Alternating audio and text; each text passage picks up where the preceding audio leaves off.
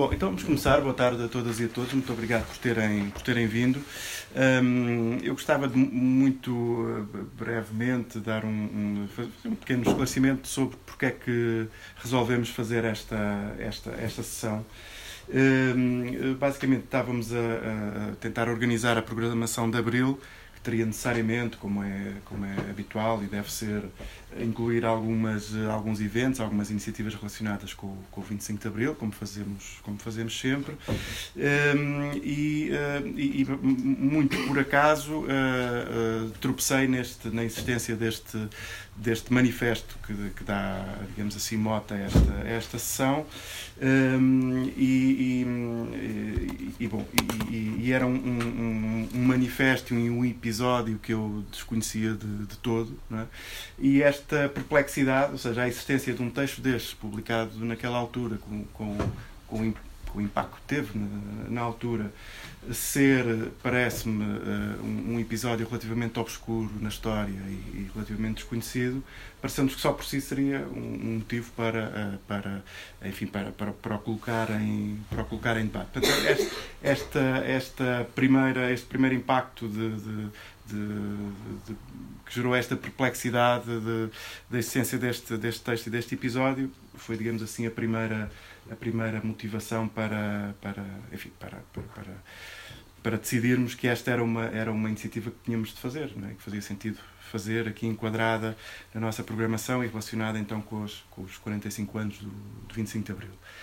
Um, muito resumidamente, porque depois o, o, o, António e o Ricardo falarão mais detalhadamente, com certeza, sobre, sobre, sobre o texto e sobre o, sobre o episódio, mas basicamente trata-se de um manifesto publicado em maio de 74, a 13 de maio, também enfim, é uma data periódica, uh, publicada a 13 de maio no Diário de Lisboa integralmente e, e parcialmente no Diário Notícias, uh, um manifesto uh, intitulado Liberdade para as Minorias Sexuais, assinado por um movimento que se designava Movimento de Ação dos Homossexuais Revolucionários, que era um movimento uh, que, que, enfim, que surgia sob anonimato e, e aliás, explica no, no, manifesto porque é que o faz.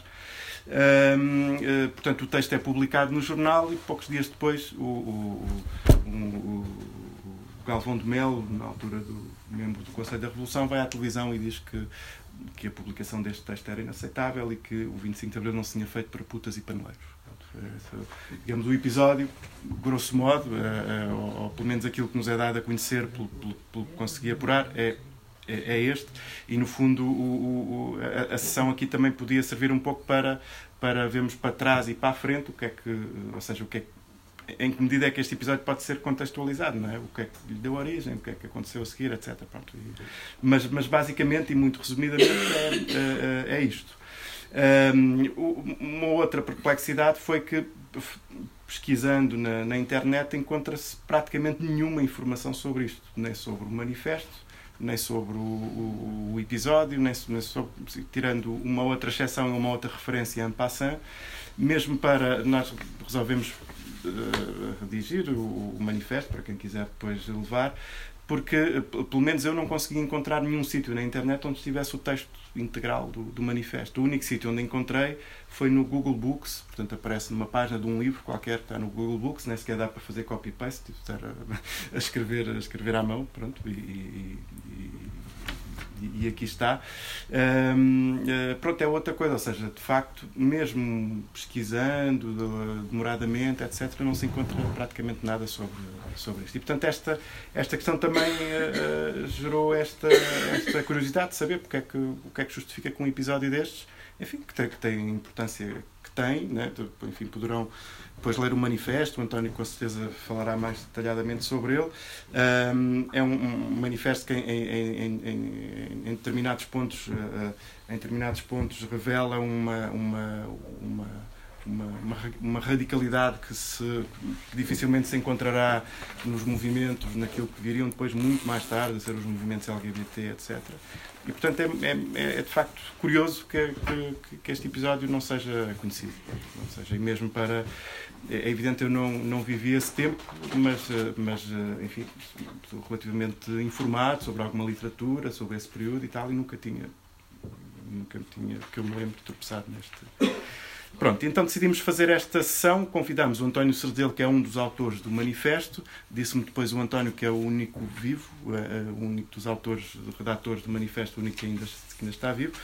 Ehm, e, portanto, convidámos e, e, e, convidámos também o Ricardo Alves, que é, que é, que é presidente da Associação de, de República e Laicidade. E, e, pronto, e basicamente propunhamos conversar aqui um pouco sobre isto, sobre, lá está, como referi há pouco, não, é? não só sobre o manifesto em si e este, este episódio, este interessante episódio, mas também uh, em, em, que medida é que ele, uh, ou seja, o que é que lhe deu origem, por um lado, não é? e, o que é que, e, e o que é que daí decorreu, não é? o que é que aconteceu a seguir. E, e pronto, é basicamente isto. Vou-me calar. O, palavra primeiro ao António, depois o Ricardo e depois o António também teria algumas pessoas que, que, que não podendo estar, que, que sugeriram telefonar e dizer qualquer coisa sobre, sobre, sobre o assunto. Antes de mais nada, a todas e a todos, muito obrigado por estarem aqui presentes. Uh, muito obrigado à livraria que uh, teve a lembrança de me convidar ou de nos convidar a recordar este episódio das nossas vidas, ou pelo menos das vidas de alguns. Está aqui gente muito nova que nem ainda tinha nascido, provavelmente no 25 de Abril. Um, e uh, o que eu vos posso dizer deste manifesto, ele aparece 18, 13 dias depois do, 20, do 25 de Abril, milagrosamente a 13 de maio, mas não apareceu numa azinheira, porque nós já nos reuníamos anteriormente uh, ou na minha casa ou pelo telefone, porque havia dois grupos: havia o do Porto e havia o de Lisboa. Uh, e nessa altura falávamos por telefone, não havia e-mails, não havia este, todas as coisas, era por telefone, e havia, creio eu, fax, já se podia mandar faxes. Uh, e foi assim que nós combinámos. Uh, já tínhamos falado antes, alguns de nós tínhamos estado em Paris, tinham assistido ao maio de 68 e, portanto, vinham um pouco imbuídos dessa linguagem e dessa visão do mundo revolucionária que perspassa a primeira parte do manifesto, que é completamente radical. E eu hoje já não subscreveria muitas destas coisas que cá estão, embora lhes ache muita graça a forma como elas estão abordadas. Uh, eu posso ler, deixa-me cá ver, leio aqui, eu trouxe-os para vocês poderem ver, isto é o que saiu no Diário de Notícia, no Diário de Lisboa, foi isto, e saiu graças ao facto de lá estar, naquela altura, uma pessoa que é a minha amiga, que é o Fernando da Costa, que era o vice-chefe de redação do Diário de Lisboa nesta altura, e resolveu também uh, publicá-lo. Eu tive sorte, porque no Diário de Notícias estava o Carlos Nuno Pinto Coelho, que era também subchefe de redação. Eu conheci o Carlos Nuno Coelho há muitos anos, inclusive já tínhamos partilhado apartamentos juntos. Portanto, foi-me fácil entregar-lhe e depois de assinar um papelinho para, de responsabilidade, ele também publicou no, no Diário de Notícias certos do manifesto, que eu já não me lembro quais foram, mas foi mais ou menos para a mesma altura. Bem, o que é que nós dizemos aqui que hoje, se calhar, já não subscrevemos nenhum de nós, que é uh, se a decadência burguesa origina a decomposição da moral sexual, a oposição de classes impõe ao homossexual como uma força antagónica à ordem estabelecida social e sexual. A homossexualidade dissocia-se das instituições da família, que Marx considerava a base institucional do capitalismo, e liberta na sua prática o desejo sexual reprimido. Portanto, isto é bestialmente radical, não é? Uh, hoje os homossexuais só querem constituir família, por isso eles só pedem casamentos. Uh, portanto, não, este, este, esta nossa parte está completamente derrogada já pela própria prática e casamentos e filhos, etc. Eu não digo isto com este ar uh, trocista, mas não estou a forçar, acho muito bem que o, que o façam e ainda bem que o podem fazer. Bom, uh, portanto, nós já tínhamos combinado isto. Era o, o Jorge Lima Barreto, que era um importante homem do jazz, também um companheiro dele que agora ainda é vivo e que é cantor, não vou dizer o nome porque ele agora já não assume muito essas questões. Um, era um amigo meu que tinha estado uh, refugiado na, na Holanda e tinha vindo depois, de, uns três ou quatro dias depois do 25 de Abril. Ele telefonou-me a perguntar o, o que é que se estava a passar cá e se podia vir ou não. E a minha resposta foi: deixa de paneleirices, mete no comboio e vem. uh, e ele veio. Depois era também mais um outro cá de Lisboa que era professor no, na Escola de Belas Artes e eu.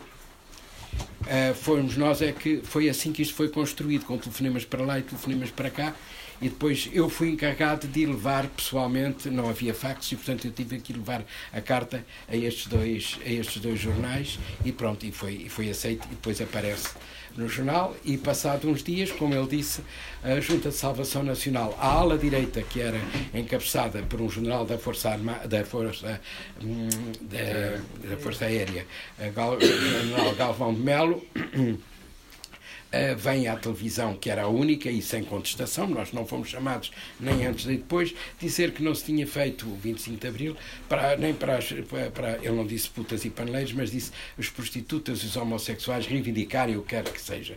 Portanto, ali ficámos logo nivenados ao nível da prostituição que entretanto também reivindicava na rua o trotuar, porque até àquela altura estavam confinadas às casas de passe. E, portanto, elas queriam sair da, das casas de passe e reivindicavam isso, e, portanto, fomos assimilados uh, uh, a esse nível.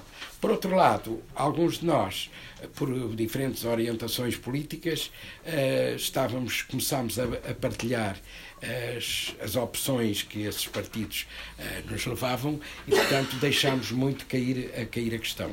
Eu, por exemplo, lembro-me que as primeiras reivindicações, depois disto, quando começámos a ver as grandes movimentações na rua, era por melhorar o Estado Social que era uma questão muito importante, porque as pessoas estavam na mais triste e pobre miséria e sem condições nenhumas uh, de Estado Social, de cidadania.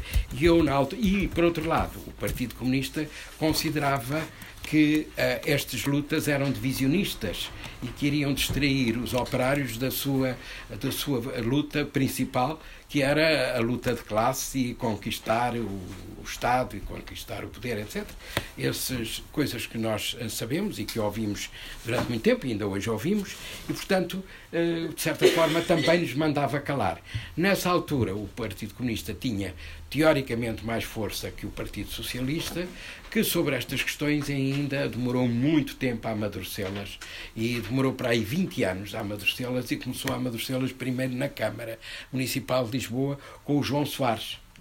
Foi o primeiro um, amadurecimento do Partido Socialista, mas depois foram aderindo a título individual, mas nunca ao Partido Socialista como ele próprio. A primeira vez que começa o Partido Socialista como tal é quando há a grande discussão sobre as uniões de facto que levantou imensa celeuma no país, e depois é sobre o casamento. As outras também levantaram, mas depois já se ter conseguido eh, estas coisas já, já foram mais. Eh, as ondas que caíram na praia já eram mais, menos, menos altas do que as, as anteriores. E foi este o início. Eu devo dizer que quando nós assinámos isto, eu não posso falar pelos mortos, mas eu nunca poderia pensar que chegaríamos a estes desideratos em que estamos hoje, eu digo isto no sentido positivo, termos tido tantas conquistas, mas realmente essas conquistas são relativas às conquistas que, que às portas que Abril abriu.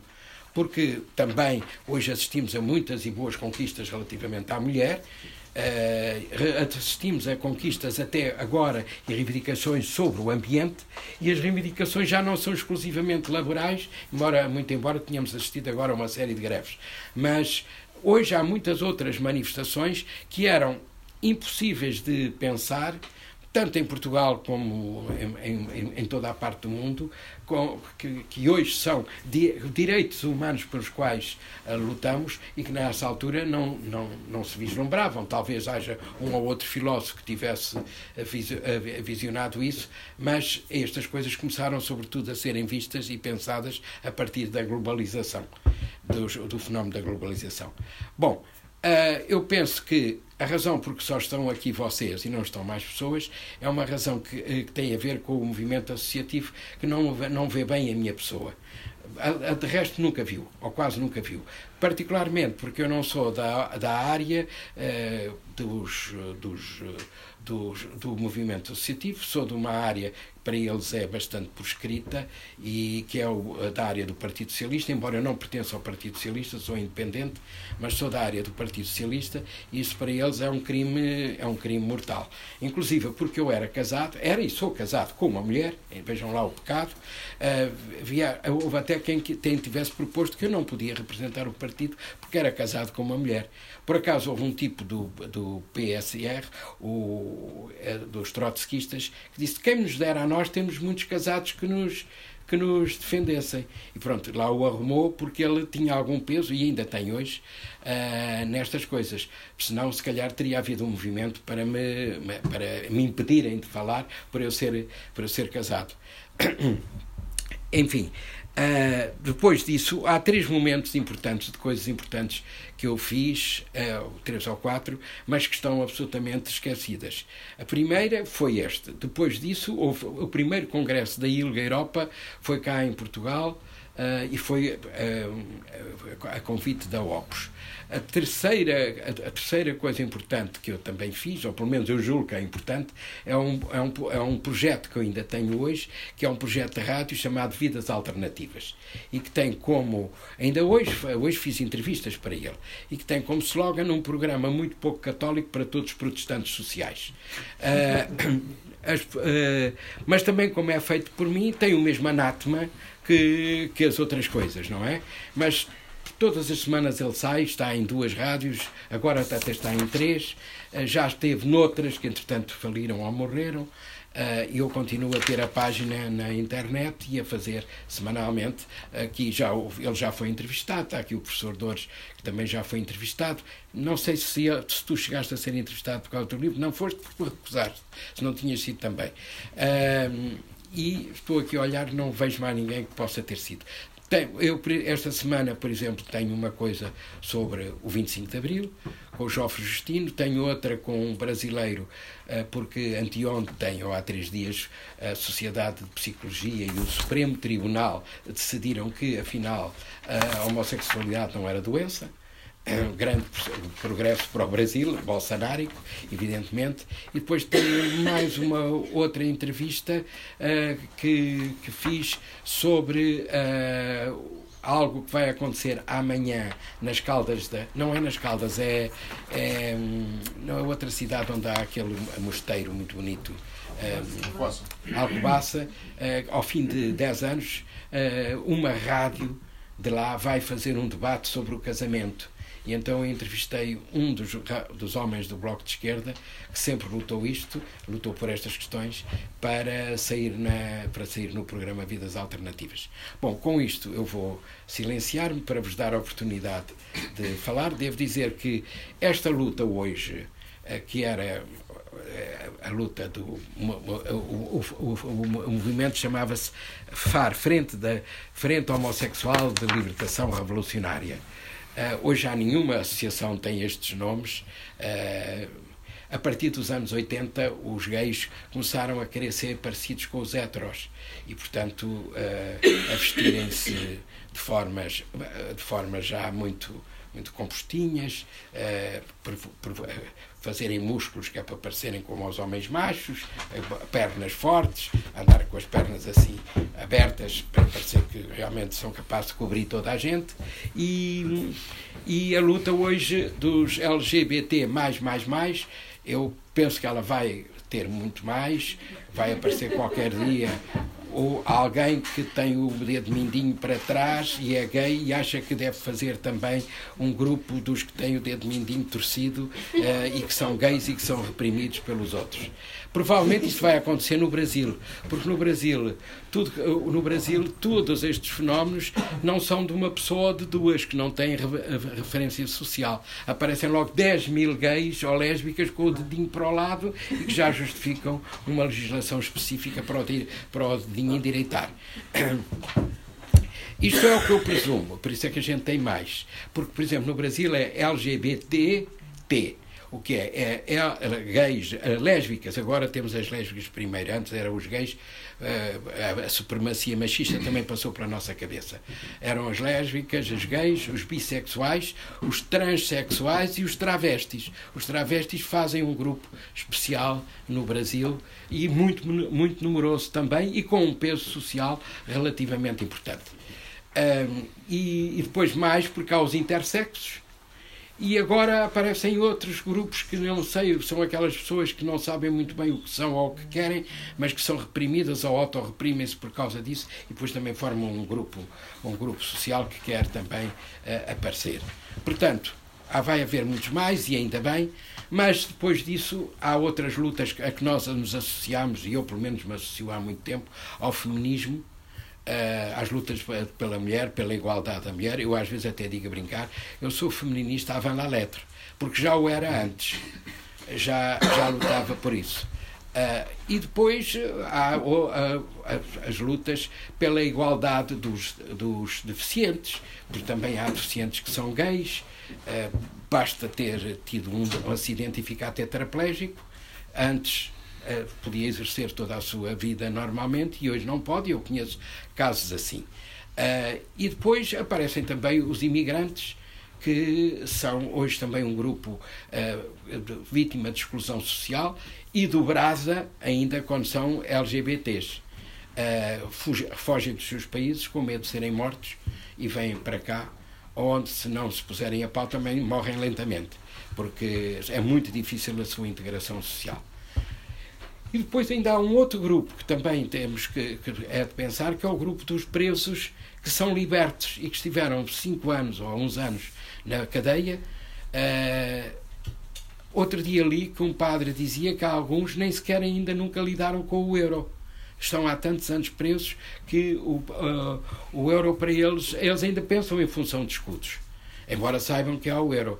Esta gente deitada para a rua, assim, sem, sem nenhum apoio social, uh, provavelmente vai cair noutro crime, nem que seja propositado para voltar lá para dentro. Eu não estou a fazer disto ironia, porque cá fora estão abandonados. Mas quem sabe disto é o professor Dores, que trabalha estas coisas há muito tempo e tem tido muitos incómodos por dizer, por dizer muito mais do que eu estou a dizer isto com muita superficialidade. Pronto, e eh, peço licença para passar a palavra ao, ao Presidente da Associação República e Laicidade, a associação a que eu pertenço também, eh, afirmando-me, e porque sou católico apostólico romano, mas sinto-me bem porque eu acho que a laicidade não tem nada a ver com eu ser católico, ou eu ser, ser islâmico, ou eu ser budista. É uma separação da Igreja e do Estado que deve permanecer independentemente das nossas convicções religiosas. E por isso estou lá porque defendo realmente que é bom que não haja, para já para falar agora, não haja nas escolas missas, porque senão daqui a dias posso estar à frente de um grupo islâmico uh, também a, a, pedir para eles cinco orações por dia, que é o que, o, que o bom muçulmano deve, deve rezar diariamente. E talvez então os portugueses não gostem e digam que estão a perder a sua identidade.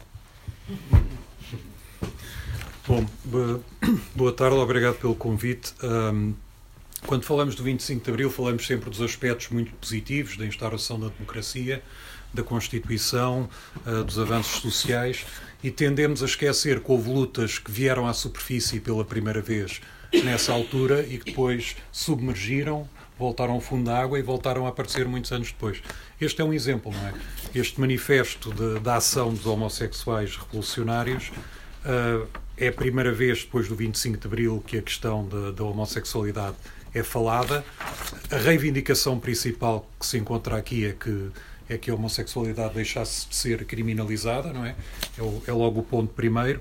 E nesse aspecto uh, é evidente que isso está ultrapassado, mas demorou. Só em 1982 é que, é que a homossexualidade deixou de ser criminalizada. E apesar de Portugal já ser uma democracia desde 74 ou 76, conforme o critério que se queira seguir.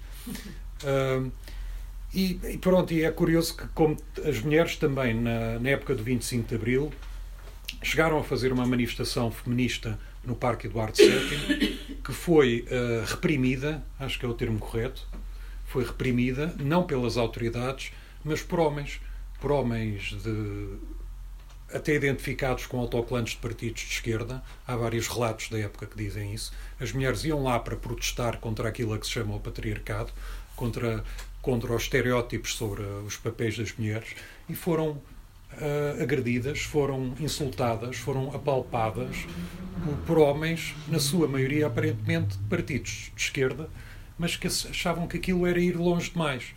Como o Galvão de Mel disse aos homossexuais e às prostitutas, que discutir os direitos dos homossexuais era demasiado cedo e que ainda não era a altura, ou melhor, ele disse que a revolução não era feita para vocês, ponto final.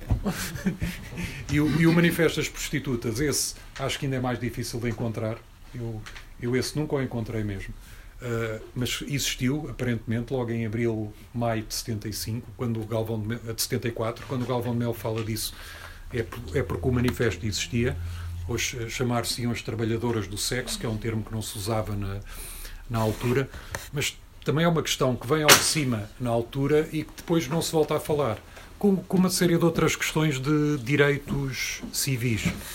Voltando aqui ao manifesto, hum, há um ponto este manifesto, se fosse publicado hoje, como António disse, tem aqui coisas como a homossexualidade é a força mais destrutiva da moral sexual burguesa.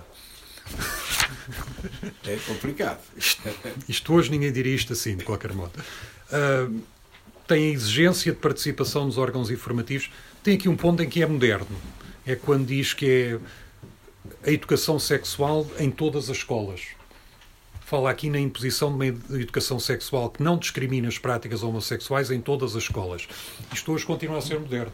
Uh, porque ainda hoje isto é uma batalha, porque ainda há poucos dias houve um deputado que, que se manifestou horrorizado porque houve uma palestra de, de, uma associação LGBT numa escola do Barreiro. Portanto, e ainda não está uh, a educação. E vereador no Barreiro. E vereador no Barreiro também ainda não está fixado que, que, deve haver um currículo de educação cívica, de, de, educação dos cidadãos, em que se fala dessas questões, das questões da, da sexualidade, uh, seja ela qual for, das questões de, dos direitos, liberdades e garantias que cada cidadão tem, uh, do, das questões da saúde. Não, há, não está fixado. Neste momento não temos um currículo, temos, há uma estratégia, há linhas gerais para para o ensino da cidadania nas escolas públicas, isso continua a ser uma falha. Um,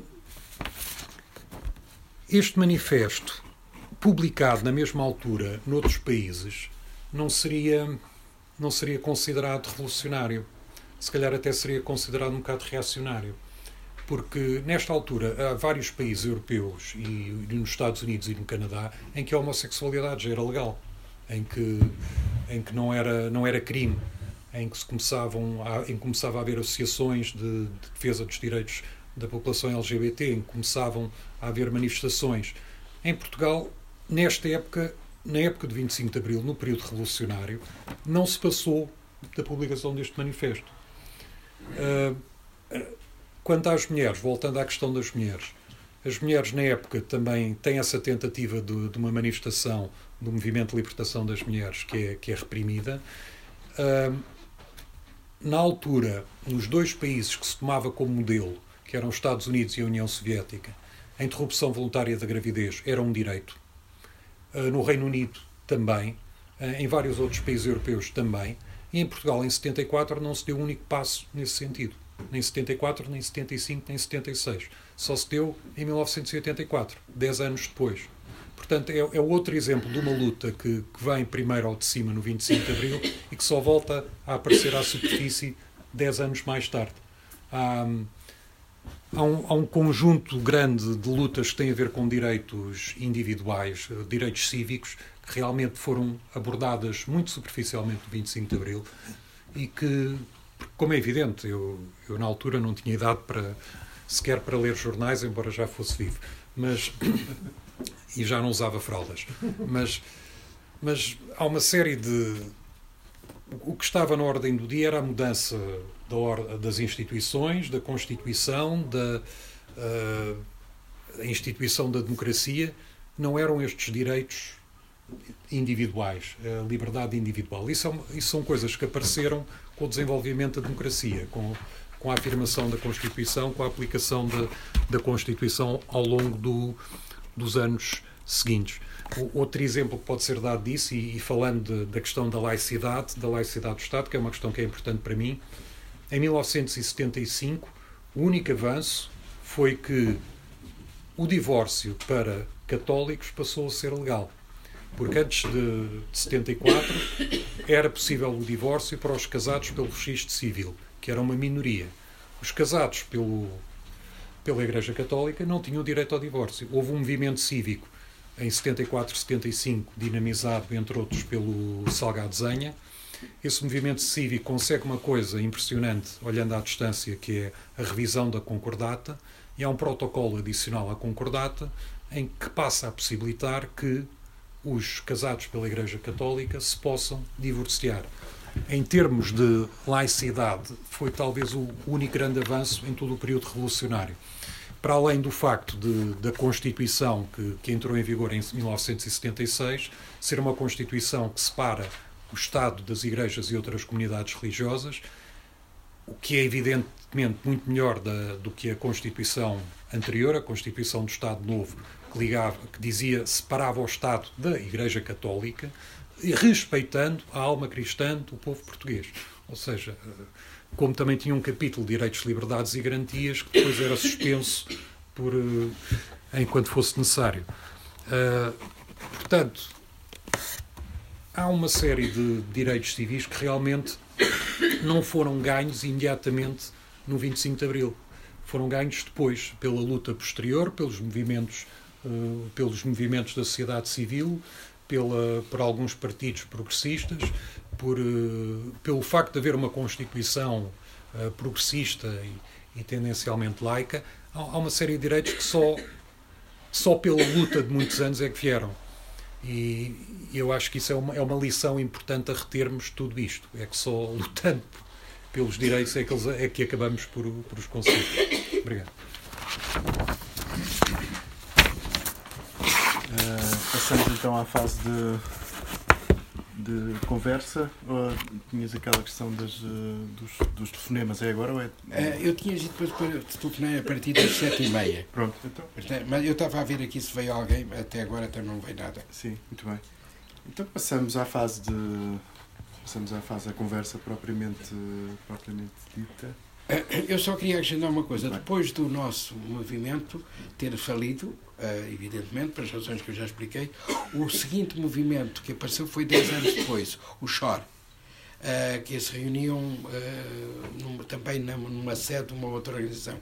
E depois apareceu um outro chamado Ma, Ma, Matri, Matriona, ou não estou a lembrar bem o nome, que era também onde se reuniam homossexuais. Num, tu estiveste lá, se não me engano. Não? Ah, não, não foste tu. Não estavas lá né, nessas reuniões? Eu? Sim. Não. Eu lembro do, da Culturona. Ah, Culturona. Eu estava a saber, matri, matri, era na Culturona. Houve também umas reuniões interessantes e importantes. Uh, também já lá estavam muitos membros uh, do, do grupo de trabalho homossexual revolucionário, se não me engano, que era de origem trotskista, uh, que aliás tem, uh, tem tido uma linha sempre, integrou-se integrou depois no Bloco de Esquerda, através da UDP, mas agora aqui há uns dias saíram bastantes deles de, de, do Bloco de Esquerda porque acharam que ele já estava a aburguesar-se. E, portanto, uh, depois disso, só 20 anos depois, mais ou menos coincidindo com a entrada na, na Comunidade Europeia e durante o, o o reinado do, do Cavaco, é que começaram a aparecer organizações. Eh, primeiro foi a ILGA, não, primeiro foram essas do, do, do, dos, dos trotskistas, que eu não me lembro agora os nomes. GTH. GTH, sim, Grupo, Grupo de Trabalho Homossexual. Do PSR. Uh, do PSR. Uh, depois foi a ILGA, Portugal, que apareceu, não sei a data, mas apareceu no mesmo ano que nós. Nós aparecemos três meses depois. Ah, mas antes tinha aparecido o, o Clube Safo, que era um grupo de, de lésbicas e que durou até aqui há relativamente pouco tempo. Estes foram os primeiros. E depois começaram a proliferar, a aparecer muitos outros. cada um com as suas qualidades. também o, a rede Exequio também é, é antiga, também apareceu em 2003 ou em 2002, se não me engano, e, e depois agora é a panóplia daquelas que a gente conhece. Mas o Grupo de Trabalho Homossexual, a ILGA Portugal e a Opus uh, são dos mais antigos. Depois aparece a Não Te Prives, em, em Coimbra, à sombra do professor, daquele grande sociólogo, uh, o, que é o Sousa Santos, um pouco à sombra disso. E há uma senhora que, é, que fez um trabalho muito importante que, e que ainda hoje continua a fazer, que é a Cristina, exatamente. É uma mulher que tem tido um trabalho desde, de, desde 2005, pelo menos, que ela trabalha nestas áreas e foi em Inglaterra fazer um doutorado. E, e é muito bom, sobretudo porque ela é hetero e é muito bom termos pessoas que trabalham nesta área e que não se, não se identifiquem com a orientação sexual, porque dão um pouco mais de credibilidade àquilo que nós dizemos. O, os últimos movimentos tiveram muita influência, sobretudo do Foucault, não é? Uh, que a sua filosofia, a sua forma até revolucionária de, de questionar as, as, questões, as questões das sexualidades fizeram, que ele fez experiências sobretudo nas prisões, fizeram avançar o pensamento homossexual uh, em Portugal. E há um outro, um professor catedrático da Universidade, uh, da Universidade Nova de Lisboa, que é o Fernando Cascais, que é um homem que tem trabalhado também estas coisas e é bom que eu diga para ser justo para com, para com ele.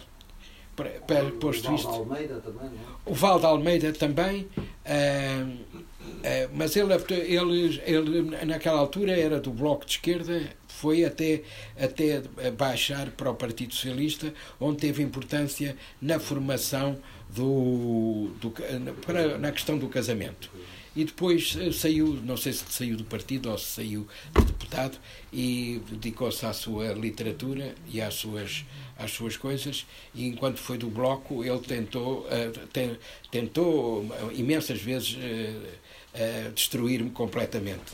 Um, tinha tinha um, uma, uma azia ter, terrível a mim e ao Opus Gay. Um, agora hoje já não sei, porque ele não, não, não, não, não tem contacto com ele. E pronto, aqui tem uma brevíssima vista, visualização do que são estas lutas, que estão para continuar. Embora, no meu entender, agora corremos perigos, uh, por causa de, da ascensão da direita. Dos movimentos populistas, por um lado, e de extrema-direita, pelo outro. Uh, que vão tentar atacar uh, em duas ou três frentes. Uma é a frente das mulheres, da igualdade das mulheres e encontram mulheres que acham que devem que o homem é que deve ser o, o dono da casa e que elas devem serem subjugadas. Aliás, hum, aqui há, tempos, aqui há poucos dias a ministra uh, de, de, das mulheres no Brasil, há quatro ou cinco dias, diz que a mulher foi feita para ser uh, obediente ao marido. Para além daquela fantasia que vocês conhecem, que os homens devem andar de azul, os meninos de azul e as mulheres de cor-de-rosa. Hum, mas eh, aqui em Espanha, o Vox, que é um partido de extrema-direita, admite-se que venha a, a ter 30 deputados no Parlamento. E depois temos toda a mancha europeia dos diferentes partidos da direita e extrema-direita, na Itália, na, na, na, Hungria, na Polónia, eh, na Alemanha, eh, na Inglaterra com o Brexit Uh, embora o Brexit agora também tenha trabalhistas, aquilo está muito confuso, não se percebe muito bem, mas a verdade é que começa nessa, área. E, estes, e em, em, França com a Madame Le Pen, que não é brincadeira nenhuma, é uma mulher inteligente, uh, não é, e que sabe muito bem, percebe muito bem a, a, a, o país em que está, corremos alguns riscos destas questões virem a ser atacadas. Cá em Portugal vai ser o basta, sobretudo, é que deve atacar, e depois os, os movimentos minoritários, como eventualmente os coletes amarelos. Uh, só que o PNR, que é o partido daquele tipo que esteve preso, uh, não tem muita credibilidade, mas pode vir a ter muito dinheiro mandado pelo Banon e pôr aí grandes cartazes como aliás já pôs um no Saldanha, não é? E por outros, o que.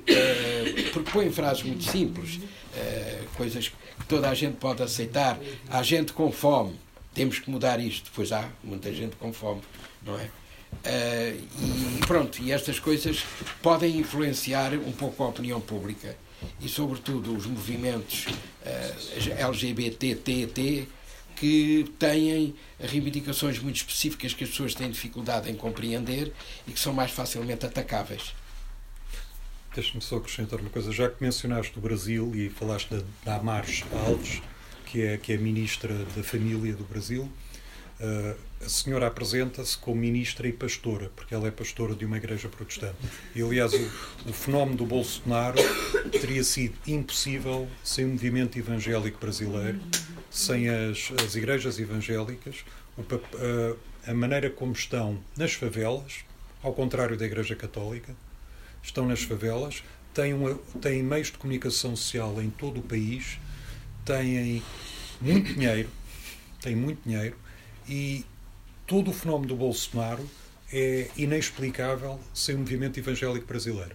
E, e daí também vem a justificação, depois, a um nível moral mais profundo, para um, o ódio aos homossexuais, para o papel da mulher submissa até a própria defesa do porte de arma, porque estas igrejas evangélicas começaram com dinheiro dos Estados Unidos e são muito influenciadas pelo, pelo, tele, pelo teleevangelismo dos Estados Unidos e, e, portanto, têm quase uma cópia de uma certa ideologia de direita mais radical dos Estados Unidos. O Bolsonaro, no fundo, é um produto dessas igrejas evangélicas e a, e a esquerda brasileira, principalmente o PT, foi muito ingênua durante muitos anos aqui há, há 10, 15 anos, o, o, Lula da Silva uh, encontrava-se com o líder da IURD, o Edir Macedo, chegou a conceder-lhe um passaporte diplomático, foi o primeiro presidente do Brasil a dar um passaporte diplomático ao Edir Macedo, foi o Lula da Silva. A Dilma manteve o passaporte, o Temer suspendeu e agora o Bolsonaro voltou a dar. Porque o PT, durante muitos anos, teve uma colaboração com os evangélicos que é uma atitude ingênua, numa atitude ingênua de achar que conseguia controlar aquele movimento, quando acabou por ser o contrário. Quando eles quiseram, passaram para outro extremo. E, portanto, para, para lembrar que há movimentos subterrâneos uh, que passam pelas igrejas, que muitas vezes são, são extremamente perigosos, e no caso do Brasil, em, em grande parte, a explicação para a ascensão da, da direita radical uh, tem a ver com, com, com os evangélicos. Passamos, se calhar, agora à fase. Uma das reivindicações que faziam na altura era. Uh, António. Estou, estou a ouvir, estava a ver se alguém tinha chamado. As reivindicações que faziam era da liberdade sexual. Ou, em termos conceptuais e, e mesmo psicológicos, nós analisámos o conceito de liberdade sexual uh, para os homossexuais, não está mesmo psicológicos, conceituais e filosóficos, não está muito correto dizer liberdade sexual, porque a homossexualidade não é uma questão de opção, não é uma liberdade. A pessoa não tem liberdade de ser ou não ser. Não está muito correto aplicar esse conceito que foi muito reivindicado pelos homossexuais, a liberdade sexual. Há liberdades, no caso da homossexualidade, não consegue seja um ato de liberdade e de escolha. Uh, no caso, uh, outra coisa que queria dizer, o revolucionarismo aliado à reivindicação uh, homossexual. Hoje fala-se mais na questão dos direitos, não, é? não fala mais, muito na questão da liberdade, tónica nos direitos.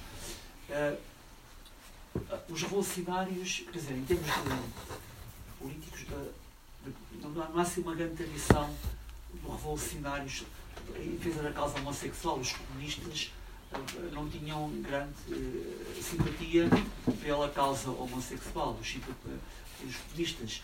E, por outro lado, eh, a homossexualidade sempre foi muito mais praticada, era, era chamado vício aristocrático. Era, ela era muito, eh, mais, era uma coisa mais das elites. Porque o povo, isto, isto é uma contradição, porque no fundo pensamos assim, mas a, a questão homossexual é de direita ou de esquerda. Se você for mergulhar no povo, povo, uh, eles são muito intolerantes para relação aos homossexuais. O que é o povo? Geralmente diz que, que a esquerda está no lado uh, os homossexuais, mas a esquerda foi tipo de esquerda, porque a esquerda está ao lado do povo e o povo não aceita mão. Enquanto que eu vejo que há uma. que não estou a defender nenhum nem outro, não confundam, mas tradicionalmente eh, as elites, depende também do, do tipo de elites, mas não só nas elites literárias, e artísticas, mas uh, uma, uma, certa direita, uma certa direita aceitava mais a homossexualidade do que uma certa esquerda, do que eu dei o exemplo dos comunistas. Para algumas pessoas de algumas classes aristocráticas, com título ou sem título, era uma espécie de peixe mignon. Era um pecadilho. Desde que se casassem e tivessem filhos para herdar, eh, as coisas estavam justificadas e não valeria a pena falar nelas. Portanto, eles tratavam de ter o, primeiro filho ou o segundo para garantir continuidade da, da família e que não, eh, digamos, o património não se espalhasse. E depois disso, um, o que eles faziam já era indiferente uh, a, toda, a toda a gente, uh, porque também era feito às escondidas. Uh, o facto da esquerda ter condenado, sabemos que na União Soviética eles eram condenados a, a trabalhos forçados, a, a, penas muito, muito gravosas. O Partido Comunista, depois, como grande parte da sua aprendizagem foi eh, não tanto em Paris, embora muitos dos revolucionários lá tivessem estado, mas com ordens que vinham de Moscou. Eu digo este ordens, não digo em sentido depreciativo, eram as regras que Moscou, que era nessa altura, digamos, o Vaticano do comunismo, uh, dava e eles uh, seguiam, e tanto que perseguiram um secretário-geral do Partido Comunista eh, que foi, foi, saiu do partido, ou melhor, foi posto fora do partido, e depois acabou por ser denunciado e foi parar ao, ao Tarrafal por, por, por ser homossexual, Uh, sendo que ele era uh, uma, uma pessoa de, de estirpe aristocrática e quando morreu no Alentejo deixou os seus bens aos operários lá da, da região alentejana, onde ele, os seus bens, aos, mas não, não deixou de passar por esse vilipêndio. E há outras figuras, eu não vou dizer aqui os nomes, ah, eu fui aluno do Cansado Gonçalves, que também foi posto, considerado do, no Partido Comunista uma introdução oportunista e depois esteve preso em, nos Açores. E também foi acusado de, de, do, do, pecado burguês e, e outros que não foram acusados, o partido, músicos sobretudo, o partido fechou os olhos uh, e e pronto, e, e eles tiveram pequenas. Mas que chamavam isto, chamavam o costume burguês. O, pecado burguês, sim. Costume burguês. Leia a questão política Vicente Sim, sim, sim, sim. Os grandes, litera, os grandes literatos franceses que defendiam estas questões normalmente eram de, de famílias burguesas, de, de, famílias de grande burguesia, ou inseridos na grande burguesia, uh, e e pronto, e as suas histórias andam à volta disso. Mas nessa altura uh, também a homossexualidade era mais condicionada ao homem maduro que se apaixona pelo jovem esbelto na, naquela imagem do, do grego, do, do efebo, uh, que, que, seduz o, o, idoso ou o homem mais velho e que com ele tem uma relação de paixão ou de, ou de sexualidade. Mas é, quer dizer, é, é verdade que há toda essa tradição, sobretudo na esquerda comunista, marxista-leninista, de inspiração e de, com todas as ligações que tinha à experiência soviética, etc. Mas existe, apesar de tudo, outras esquerdas e outras experiências que, em, que, em que a ligação às, e a criação de movimento pelos direitos homossexuais não, não, não, não se dá dessa forma. Por exemplo, toda a experiência do operaísmo italiano nos anos 70, em que justamente em que, em que a, a, luta a luta de base operária até com, com, com um programa político eh, bastante radical uh, eh, promoveu a luta e a organização dos, da, da, defesa dos, homossexuais tal como da defesa das mulheres etc da luta feminista etc tal como a contracultura americana ligada a certas correntes literárias, por exemplo, uh, também. Bom, aí se calhar já estamos a falar de facto de, de estratos mais, uh, mais ligados da classe operária, do que é que seja, mas enfim, apesar de tudo, correntes que podemos designar como correntes de esquerda, em sentido, em sentido mais lato. Um, o que, o que, bom, ligando isto a esta questão aqui do, do manifesto, e é de facto um, um conjunto de proclamações bastante, bastante radicais, digamos assim, não? há, há inclusivamente uma questão curiosa, que nem é, que nem é uma coisa muito habitual num manifesto deste género, que é a sugestão de três livros no final do, o manifesto sugere, sugere, sugere, três livros, ou sugere que sejam traduzidos, ou diz que vão ser traduzidos, ou uma coisa do género. Uh, o Sartre. Uh, o existencialismo. Sartre nunca foram, não é? Estes livros nunca foram traduzidos Não tenho certeza do Sartre, talvez. Não, bom, não sei. Não, não, não tenho certeza. Mas, bom, quer dizer, apesar de, destas uh, proclamações com, com uma carga radical forte, mas ao mesmo tempo também com a afirmação de uma identificação muito grande com aquilo que era a luta revolucionária do, da altura. Ou seja, o manifesto começa justamente por dizer isto, ou seja, este grupo de pessoas está identificada com a luta do, do, do não sei os termos, do MFA, com a luta revolucionária em curso. Um, o, o principal problema com que se bateu foi justamente com com quem estava mais envolvido justamente nessa luta revolucionária e não o contrário, não é? Ou seja, no fundo, quando se diz, por exemplo, hoje não se diria, não se, não se escreveriam algumas destas frases. E eu estava aqui a pensar, mas não se escreveria, mas se se escrevesse, quem é que só poria a elas? Bom, seria com certeza à direita conservadora, em ascensão, extrema-direita, etc. Mas à esquerda, como é que se reagiria, por exemplo, a um discurso de um movimento que, afirma, que se afirmasse contra a moral, contra a moral da família burguesa nos dias de hoje? Como é que seria a reação não, não, sei se seria muito diferente, a minha questão. Ou seja, nesse aspecto, não sei se seria hoje muito diferente a reação da esquerda. Bom, da esquerda, dizer assim a esquerda também é uma generalização abusiva, mas de, de, das esquerdas, bom, ou pelo menos das esquerdas mais institucionalizadas, ou o que seja, não seria também uma reação do género?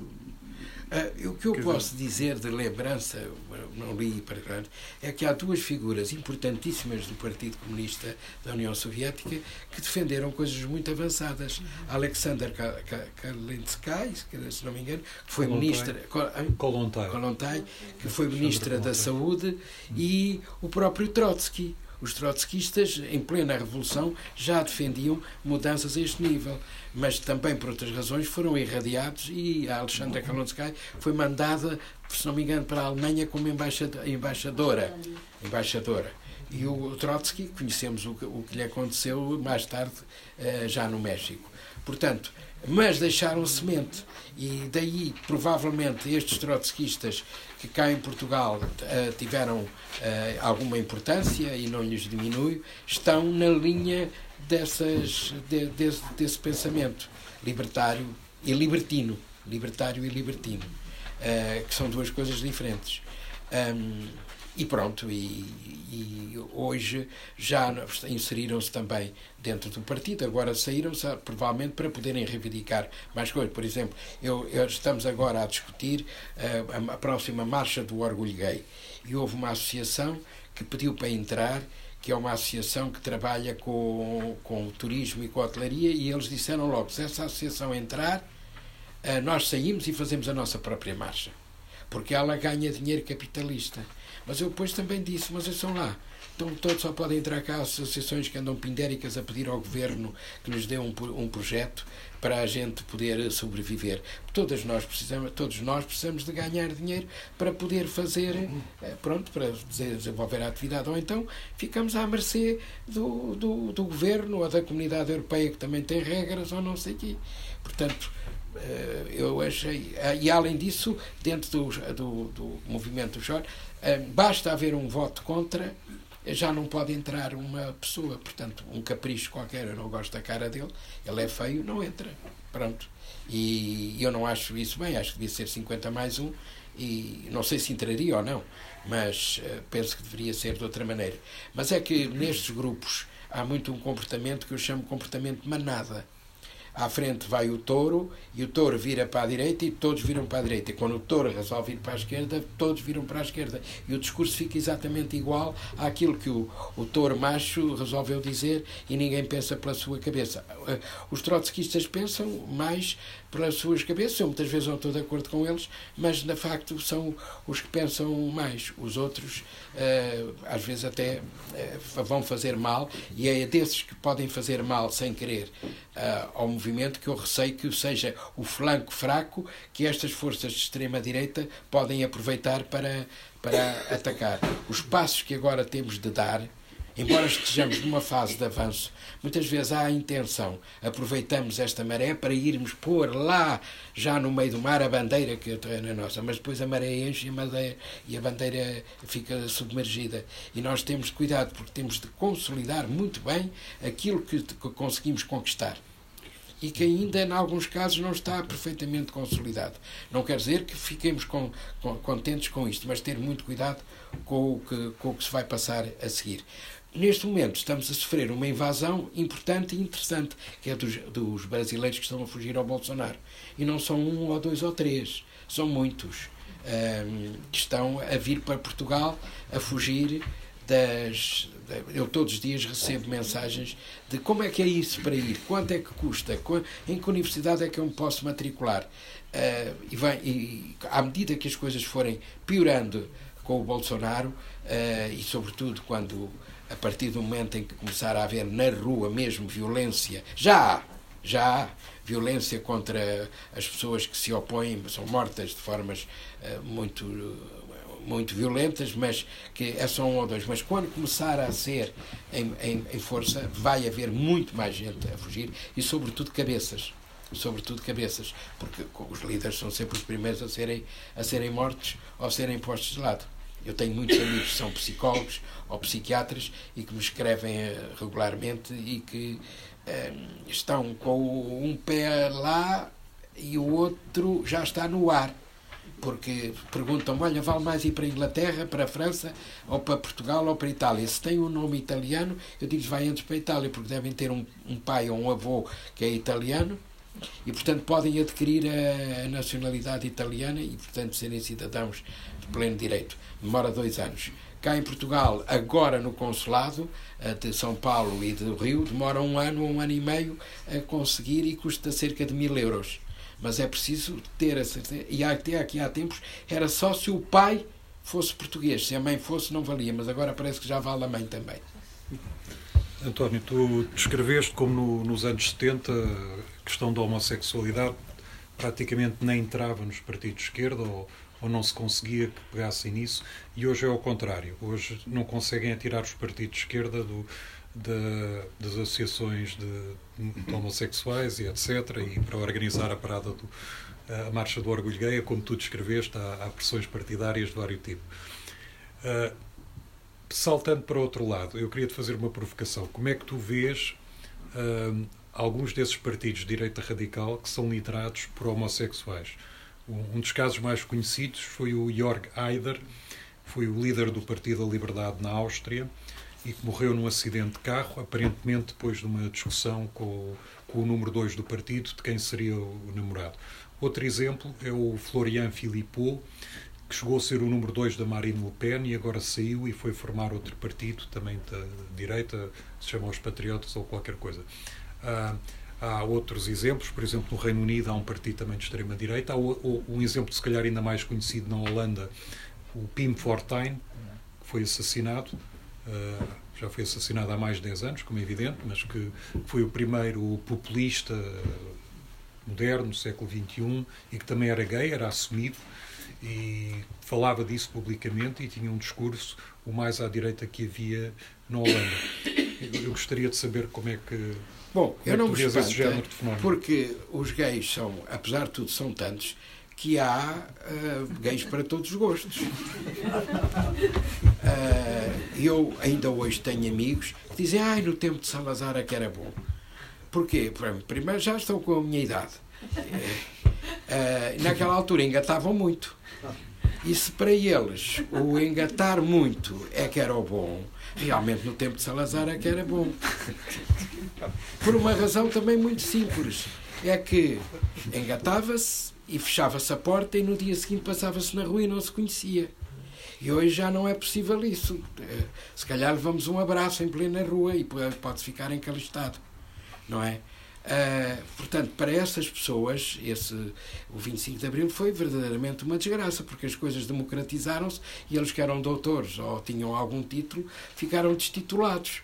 Passaram a só a ter valorização se tivessem um corpo bom ou se, tivessem, ou se tiverem bastante pasta, enquanto que antigamente não era bem assim. Agora, uh, eu não me espanta que haja essas figuras, até porque ao, ao, ao fazerem essa declaração que são gays e que são de extrema-direita, dão um, a, ao, ao, ao quadro até um, um tom mais exqui, não é? Mais requintado. Uh, e, porque normalmente se pensa que os gays são todos de esquerda. Não, há de centro, há de direita, há, há completamente apolíticos alienados, há religiosíssimos que passam a vida aos pés da Nossa Senhora de Fátima, se ela os cura. Uh, pronto, há para todos os gostos. Há os que acham que as religiões são uma coisa horrorosa e que são as grandes controladoras e o maldito do Cristo. Portanto, não me admira que, há, que haja e que apareçam, e não sei se em Espanha aparecem também homossexuais. Até agora não apareceu. É muito machista, taurino, o grupo espanhol antifeminista, etc. Mas não me admira. Em todo caso, aqui na Península Ibérica, a onda, a questão das, das sexualidades foi sempre mais avançada, mesmo em tempos do Franco, foi na Catalunha.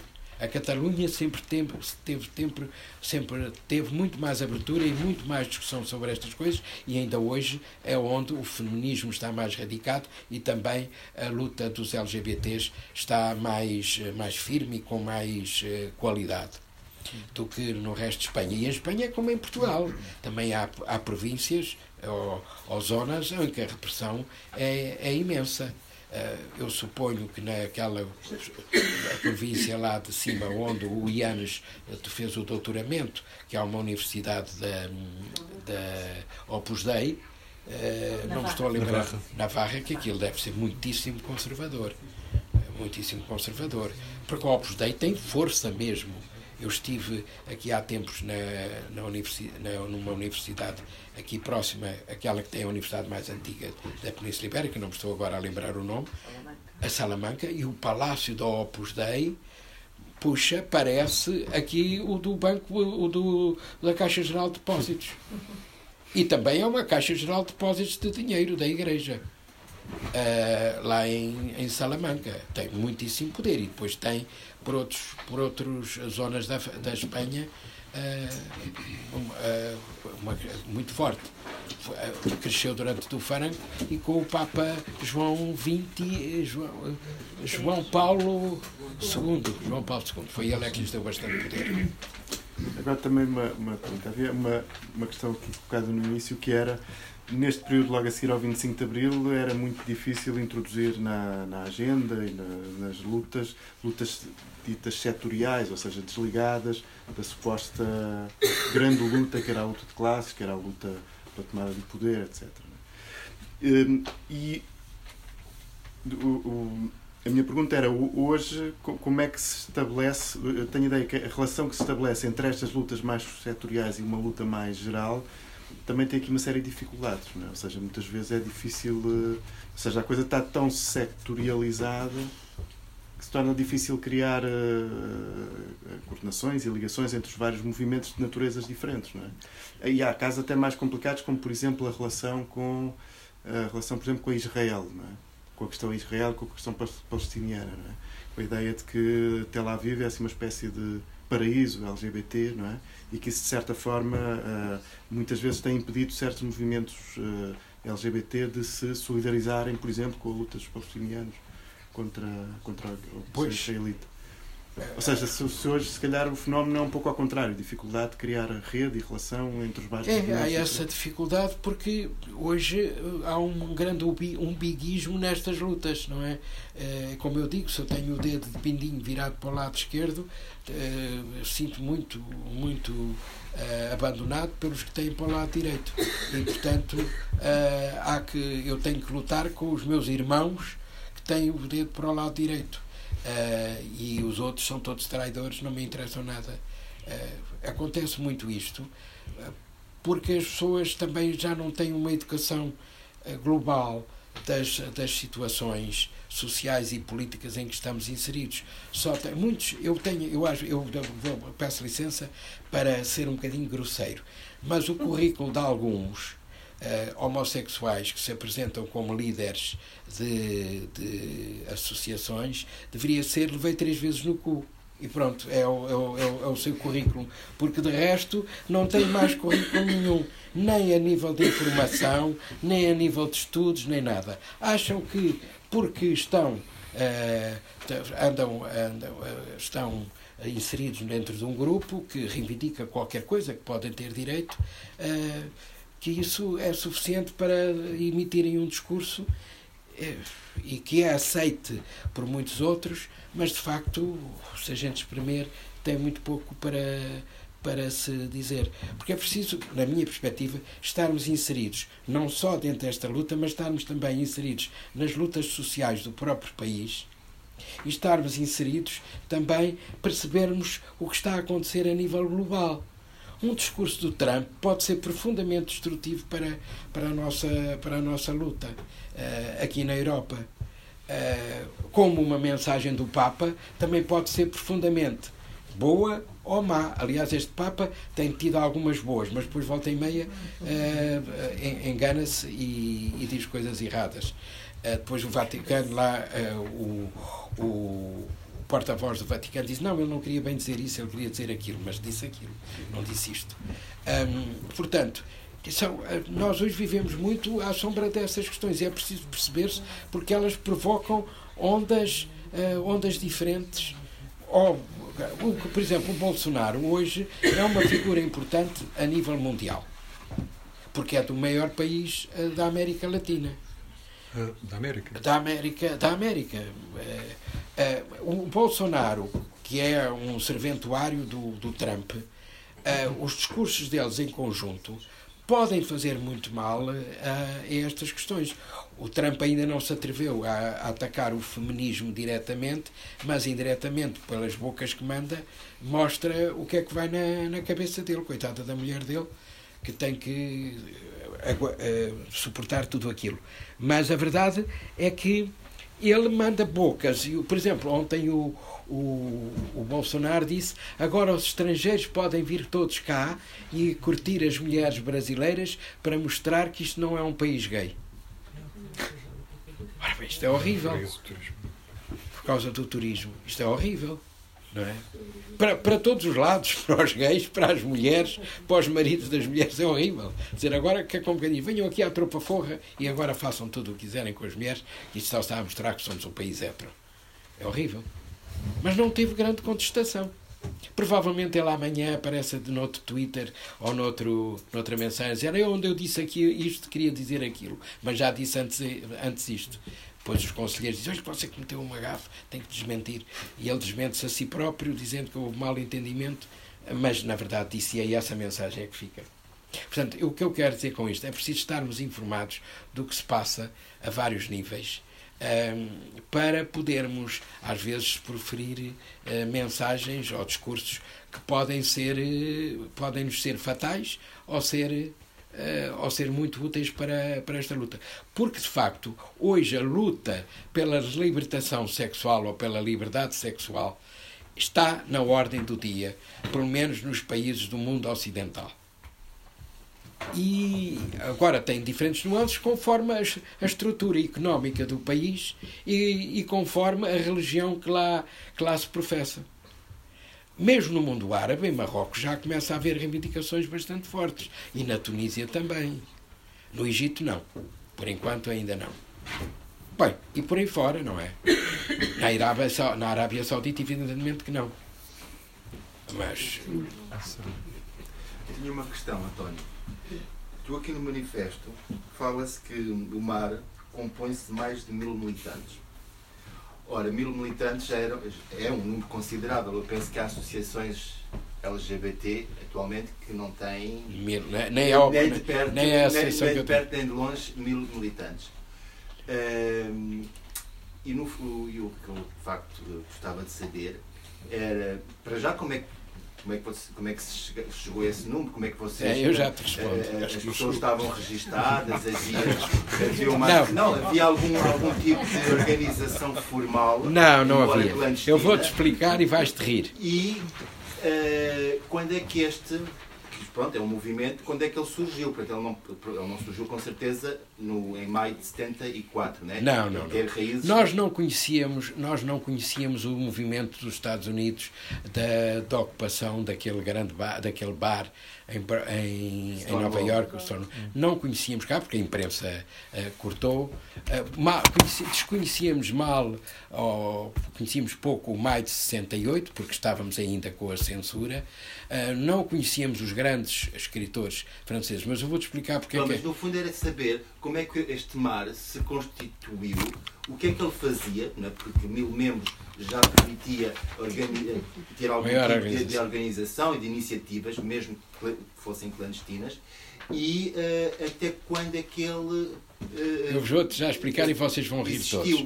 Porque houve uma manifestação, nós convocámos uma manifestação na Alfândega do Porto. Uh, iam lá dois uh, do, do lado norte falar. E essa manifestação, ou essa reunião, apareceram mil pessoas ou Isso mais de mil pessoas.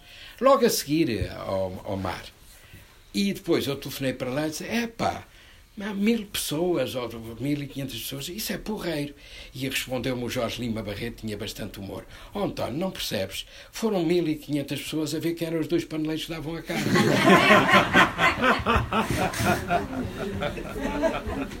A gente contabilizou esses mil como simpatizantes.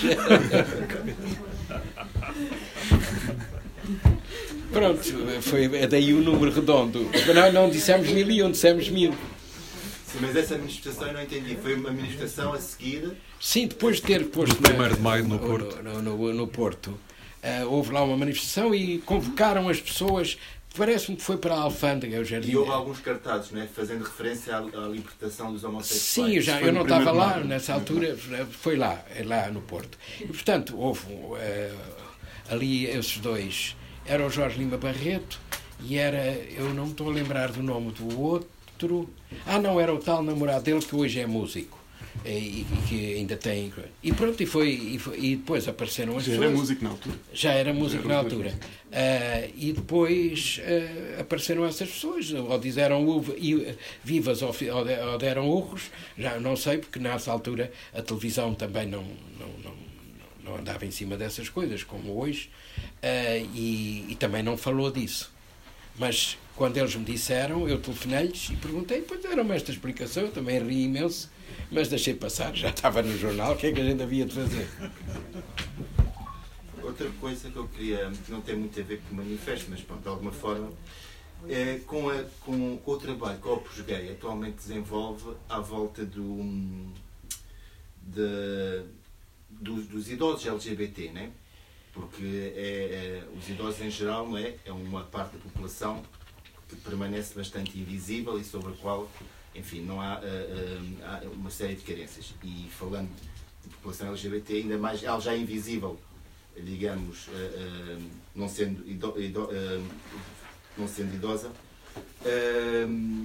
Eu gostava muito que falasses um bocadinho desse trabalho, até porque muitas das pessoas que tiveram nas genes desses movimentos hoje são, São os que ainda idosos. cá estão, né? são idosos, e eh, sabemos que há um bocadinho a ideia que a cultura homossexual, ou LGBT em geral, né?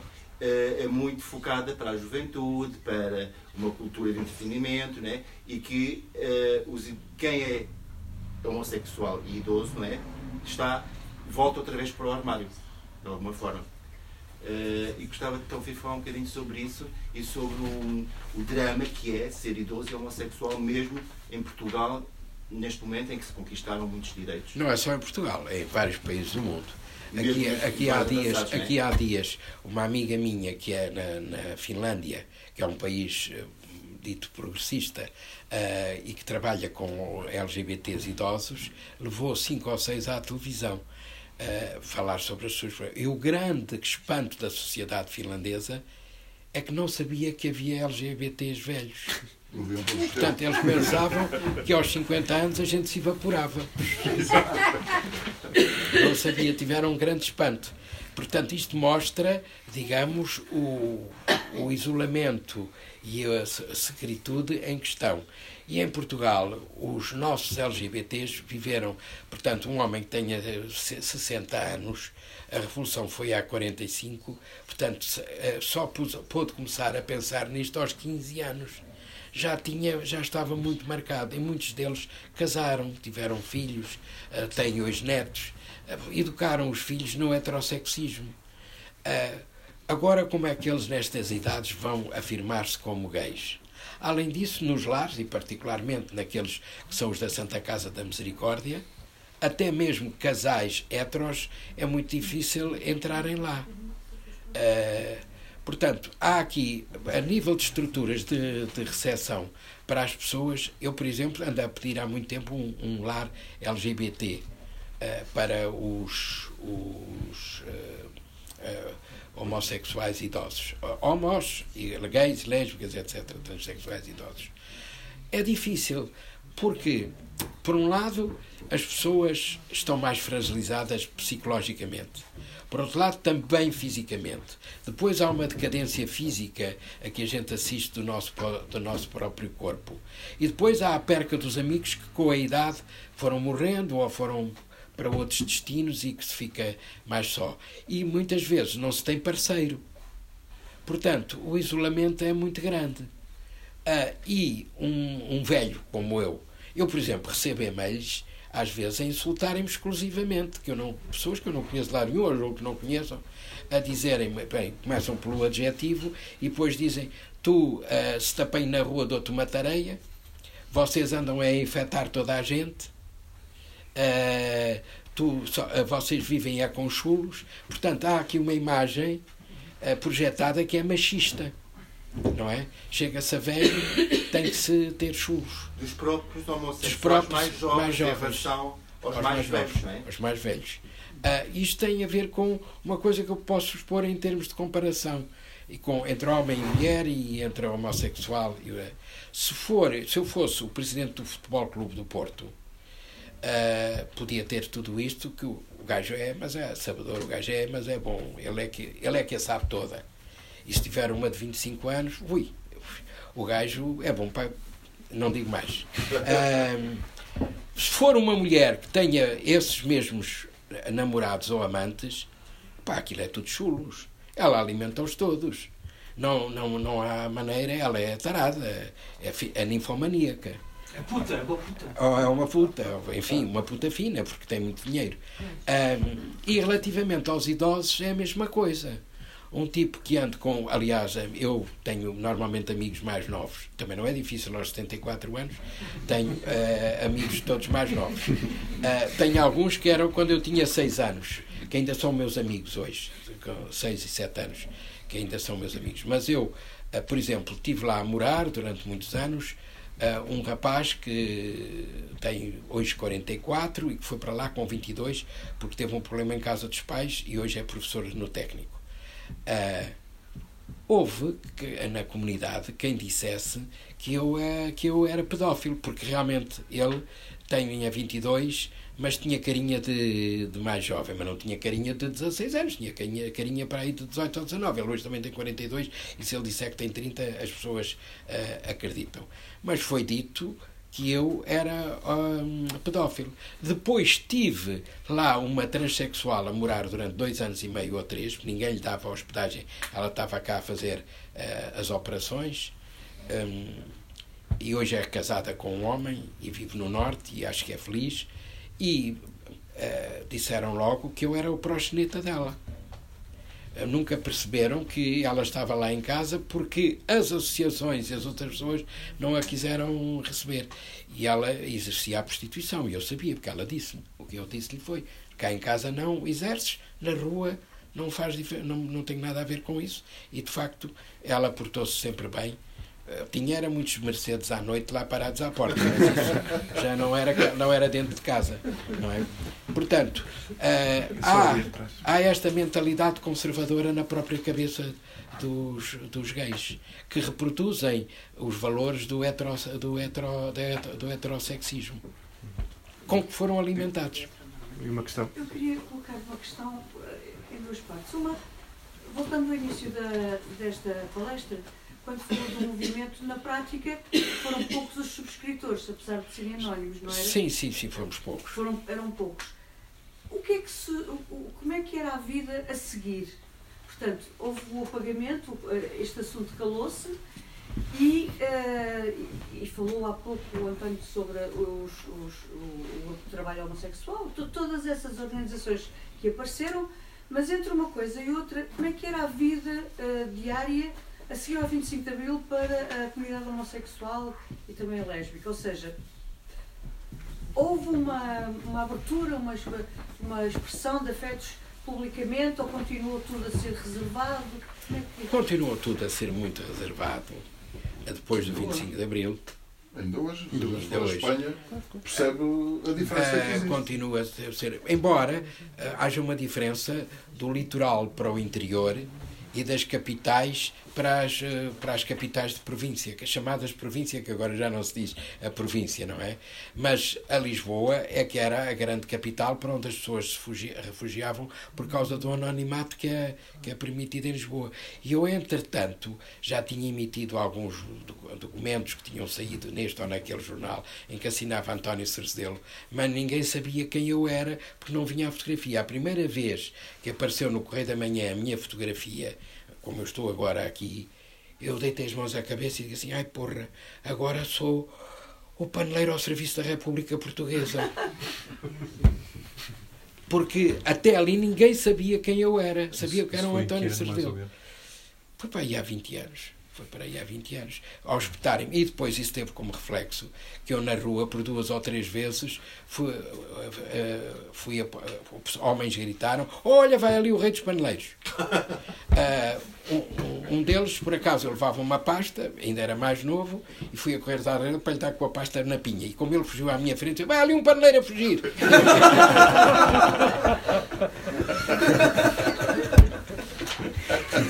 E o outro, o outro foi. na- estavam uns caboclos, a abrir uns caboclos ali na minha rua, um pouco mais adentro, e eu ouvi um gajo dizer: tá, vai ali um paneleiro, uma coisa qualquer. Mas eu pensei que estavam a brincar os, os operários uns com os outros, olhei para trás e não vi ninguém a passar. Se isto é capaz de ser comigo. Voltei lá, estava a rir já assim um riso envergonhado. Assim, "Que- mas o que é que foi que se passou aqui? O que é que disseram? Onde é que é que está o paneleiro e não sei quê? E olharam todos para a cara de um homem. E eu virei-me para ele e depois mandei chamar o polícia, porque quando há estes caboclos há sempre polícias ali a segurar por causa do trânsito e não sei o quê. Mandei-o identificar, era engenheiro da Câmara. Era engenheiro da Câmara, era um senhor que já tinha netos. Eu queixei-me à Câmara.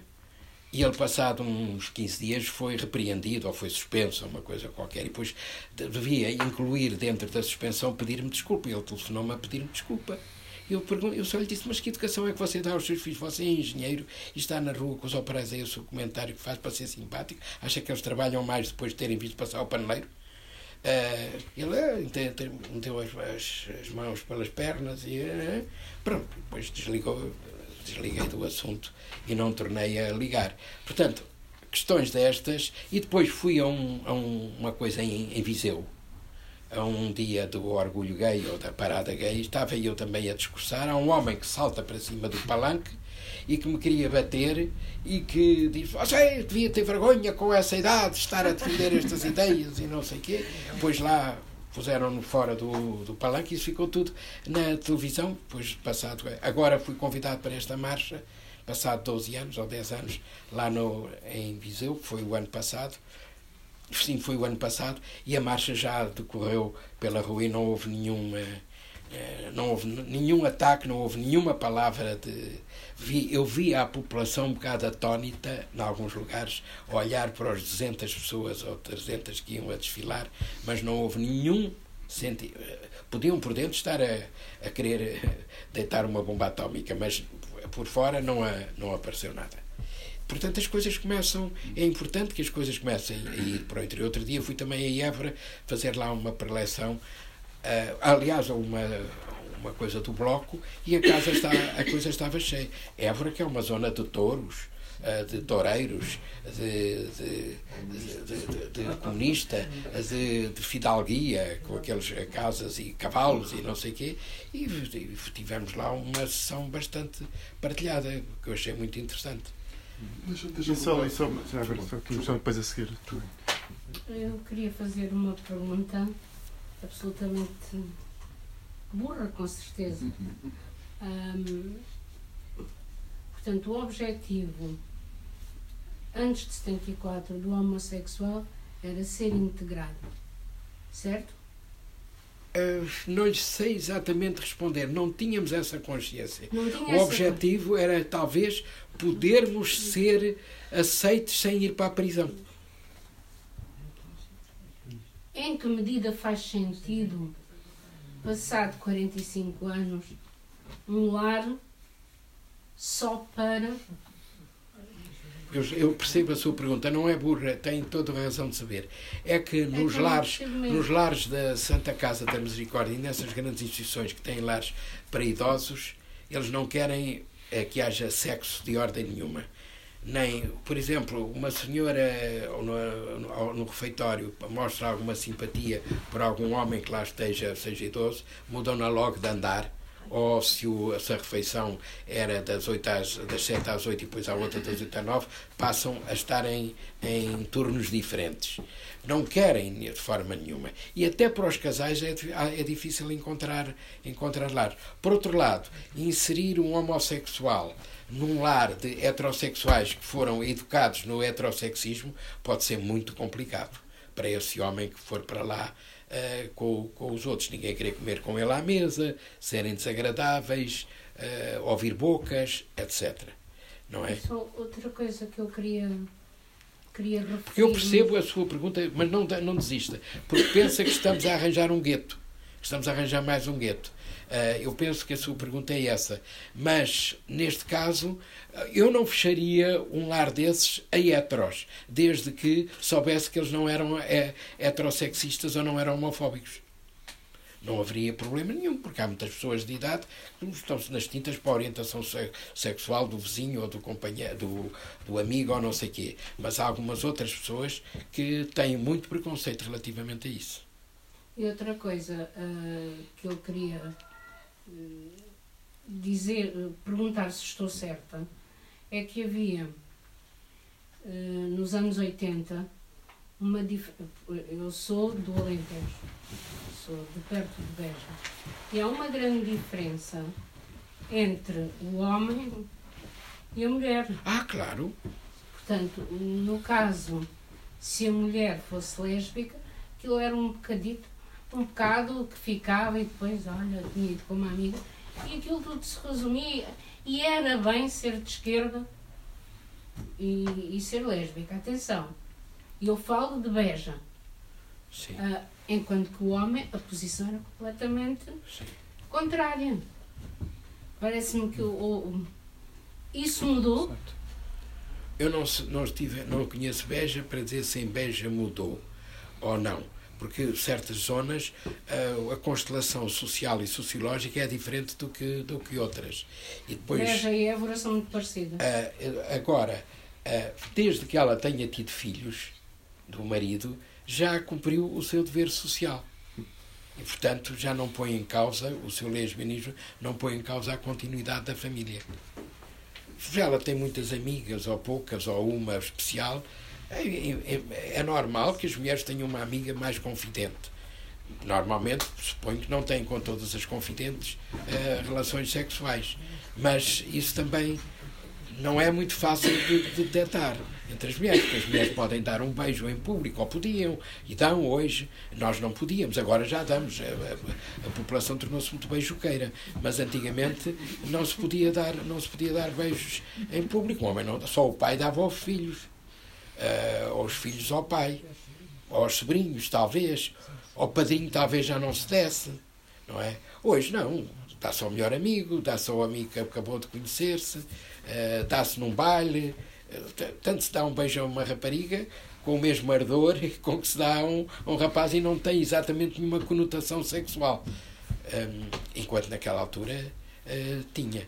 As mulheres não, era mais fácil portanto, irem para a casa de banho e juntar para irem pintar-se ou arranjar-se e uma amiga ir para com- ajudar a compor, etc. Um homem não se metia na casa de banho com outro.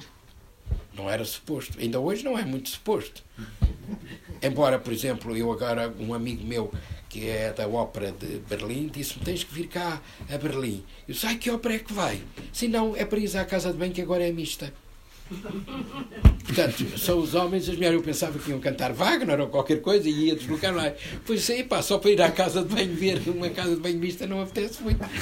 Mas era, é- era, para ele foi muito importante uma inovação a casa de banho ser, ser mista. Cá em Portugal, se a gente fizesse isso, imagina o clamor que se levantava aí a nível de toda a gente. Portanto, são valorações diferentes. Diz. Eu, eu estava, eu estava a pensar era um bocadinho, um bocadinho à volta disto, porque eh, estávamos a falar do, do fascismo eh, e da maneira como o risco de, de retrocesso. eh, mas eh, o, o que estamos a falar agora é de avanços muito, muito cotidianos, muito Substanciais. não, substanciais é que uma parte do teu discurso não é nada substancial. A, a queixa de que os LGBTs são homofóbicos, não é? Que é uma Sim. coisa que tu dizes com alguma. Não, não são todos. Não, não estou a dizer que são todos, pelo amor de Deus, não é isso. Mas quer dizer que, que eh, digamos assim, são tão homofóbicos como o resto da população. Eh, Não sei se posso dizer assim. eh, Enfim, também isto não suponhamos, enfim, é uma, é uma apreciação um pouco científica, digamos assim. É uma, uma- Agora, a- questão é de que maneira é que isso que, se, que é, o, o, que é isso que se passou e que consolidação é que tem, se tiver uma consolidação eh, cotidiana, digamos assim, é difícil o fascismo eh, destruir isso. Eh, se, pelo contrário, for uma coisa muito superficial, for uma coisa de aparências, em que, afinal de contas, como tu estavas a dizer em Viseu, a população só não bateu nos 200 gajos que iam passar ou na, na manifestação que ia passar porque, Parece mal. porque parece mal, porque estava lá a televisão, enfim, uma coisa qualquer, e, e na primeira oportunidade vão fazê-lo e tudo vai dispersar-se outra vez e fugir. E, e eu, eh, qual, era a percepção que. eh, Não sei se me estou a explicar, nem, sei se sabes responder, ou- mas a questão é: estas divisões que há bocadinho estávamos a falar, que são necessárias para a afirmação do orgulho identitário, de, não é só dos gays, é toda a gente, não é? Eh, até que ponto é que isso é efetivamente um ganho em termos cotidianos, no sentido de ser suficientemente forte para se opor a que uma extrema-direita possa aparecer, mas, mas sejam dirigidos por gays, por exemplo, e portanto uma coisa não tenha a ver com outra. Eu não me admira que possa haver. eh, Nós temos as manifestações do orgulho gay, depois possa haver uma manifestação do orgulho macho. Não me admira nada, proposto por esses partidos. E que tenha lá homossexuais. Porque querem afirmar-se como grandes machos. Não é? Ah, Évora, ou melhor, Viseu, foi onde eu, onde eu tive estas duas experiências. Eu realmente desfilei na rua e não senti animosidade. Senti as pessoas assim um pouco. Ah, não, Surpresas. surpresas, mas não senti a- animosidade. Da outra vez, não houve, não, houve, não houve, como é que se chama, desfile, estávamos num palanque e há o homem que salta e que tem, isso ficou tudo gravado na, na televisão. Mas, umas semanas antes, ou umas semanas eh, depois, já não me lembro, eh, qu- quando foi, havia um jardim à entrada, havia e há à entrada de, Viseu, aonde se vai meter gasolina. Mas que é simultane- era simultaneamente um jardim de encontros. E então começaram a ir para lá eh, tipos para dar pancada naqueles que suspeitassem que não estavam só a, a pôr eh, gasolina. E por acaso um padre meu amigo que ia lá pôr gasolina eh, ia levando pancada porque estava lá, no sítio errado naquela altura. Que ele, ele, ele é que me contou, telefonou-me a dizer: é pá, olha que fui lá para coisa Também coisa. há padres gays. é? Também há padres gays, eh, mas eu não devido até que ele não possa ser. Só que eu ali tinha ido pôr gasolina, pronto, vinha do norte, lá da pastoral de não sei de quê, e, e pronto, e, e eu trás. Eh, eh, Em termos das queixas eh, que o Opus Gay costuma receber, Sim. também não sei se tens uma ideia muito. se isso dá para ter alguma ideia do- da, da evolução da situação nos últimos anos. nos Eu últimos acho que, 20 é, que é- as queixas são muito menores. Agora, o que eu acho é, por exemplo, eu recebo telefonemas de pais, de homens que são pais de filhos, ah, que são, ah, pronto, já homens provavelmente de 30, 40 anos e que ainda têm muita dificuldade em assumir-se. eh, e a pedir eh, apoio psicológico. Outro dia, há poucos dias, foi um rapaz que pediu que queria um apoio psicológico grupal, de grupo, para ver como é que os outros assumiam. Mas depois estivemos a falar um bocado, ele tinha 23 anos, e eh, até um tipo que me pareceu muito inteligente, que ia agora para Londres, para uma grande empresa trabalhar, e então a razão porque ele queria ir lá é porque tinha sido rejeitado por outro rapaz. Ora, isso não é razão para se ir a ver- fa- fazer uma consulta psicológica, a menos que o seu ego esteja tão eh, deprimido, mas isso não é. Penso eu também que um rapaz que, leva, que tampa de uma rapariga que gosto muito deve ficar exatamente no mesmo estado. Ou ficamos nós quando levamos tampa de alguém. Mas eu já levei muitas tampas, sou, sou uma panela de muitas tampas e nunca me fui a consultar ao, ao, ao psicólogo por causa das tampas que levei. Pronto, paciência. Demorei um mês ou dois meses ou seis meses a curtir eh, a tampa, mas depois, pronto, segui em frente. Não fiquei. Mas há pessoas que estão fragilizadas e eu tive que lhe explicar: estás fragilizado porque és gay. E pensas que essa tampa é por tu seres gay. Mas não é por tu seres gay, é porque o gajo não, não, não, não se interessa por ti, pronto. Eh, não tem nada a ver com, com isso. Ele pensava que podia fazer. Mas era um tipo bastante inteligente. Um rapaz de 23 anos. E, e que até tinha disse que já tinha ido para a cama com outros, e que, eh, não, mas que nunca tinha gostado tanto de um como aquele. Com quem não tinha ido para a cama, ainda por cima. Portanto, estava, eh, digamos, era uma paixão platónica. O outro deu-lhe deu-lhe com os pés no platonismo e ele ficou muito, muito caído, coitado. Mas não, eu, eu levei a sério, não é brincadeira. Ficar-se assim. Agora, relativamente à tua pergunta, se quando começarmos a ver esses avanços é que a gente vê o que é que é eh, raiz e o que é que é superficial, não é? Vamos ver, porque Lisboa eh, não é toda igual. Se tu fores para a Amadora já não, tem, não podes ter o mesmo comportamento que tens no Recio. Outro dia houve um casal gay que foi de mão dada do Recio até não sei aonde, no, no Chiado e não sei quê, e não levou nenhum apupo, nem nenhum apalpão, nem nenhuma palavra. Mas eu, eu propunha-lhes que fossem para a Musgueira a ver o que é que lhes acontecia. Não é exatamente a mesma coisa. Para- Há zonas, por exemplo, ali, no Príncipe Real. O Príncipe Real ninguém vai insultar ninguém. Na minha zona também já não se insulta ninguém.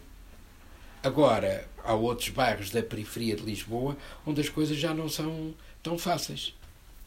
E assim também há, há zonas do país, em Trás-os-Montes não é tão fácil, eh, em Vila Real, em Bragança. Em Bragança, aqui há tempos que estão lá a fazer um, um orgulho gay, e houve um advogado que é da Ordem dos Advogados, lá o representante, que veio dizer que essas manifestações deviam-se dizer em- deviam-se fazer em Paris, que é a cidade mais próxima de Portugal de Bragança.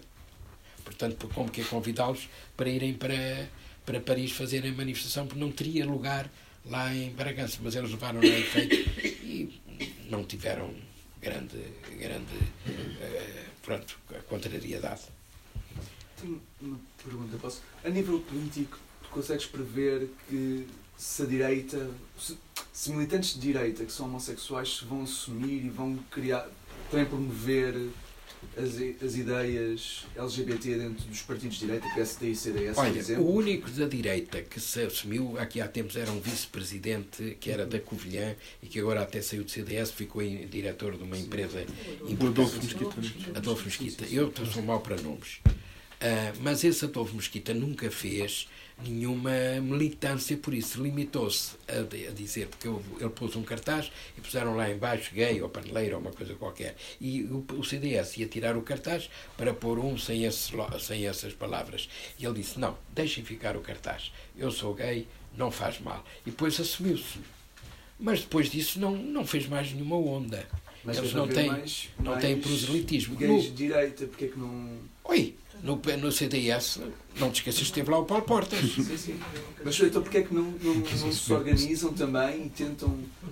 Eu, eu percebo porque os partidos defendem, defendem as famílias e isso tudo, mas, a família tradicional, mas então porquê é que eles não fazem um contramovimento dentro desses partidos? Nós também somos de direita, são ou do PSD ou do CDS, querem-se assumir e têm de ser aceitos dentro do partido, porque identificam-se com aquela ideologia.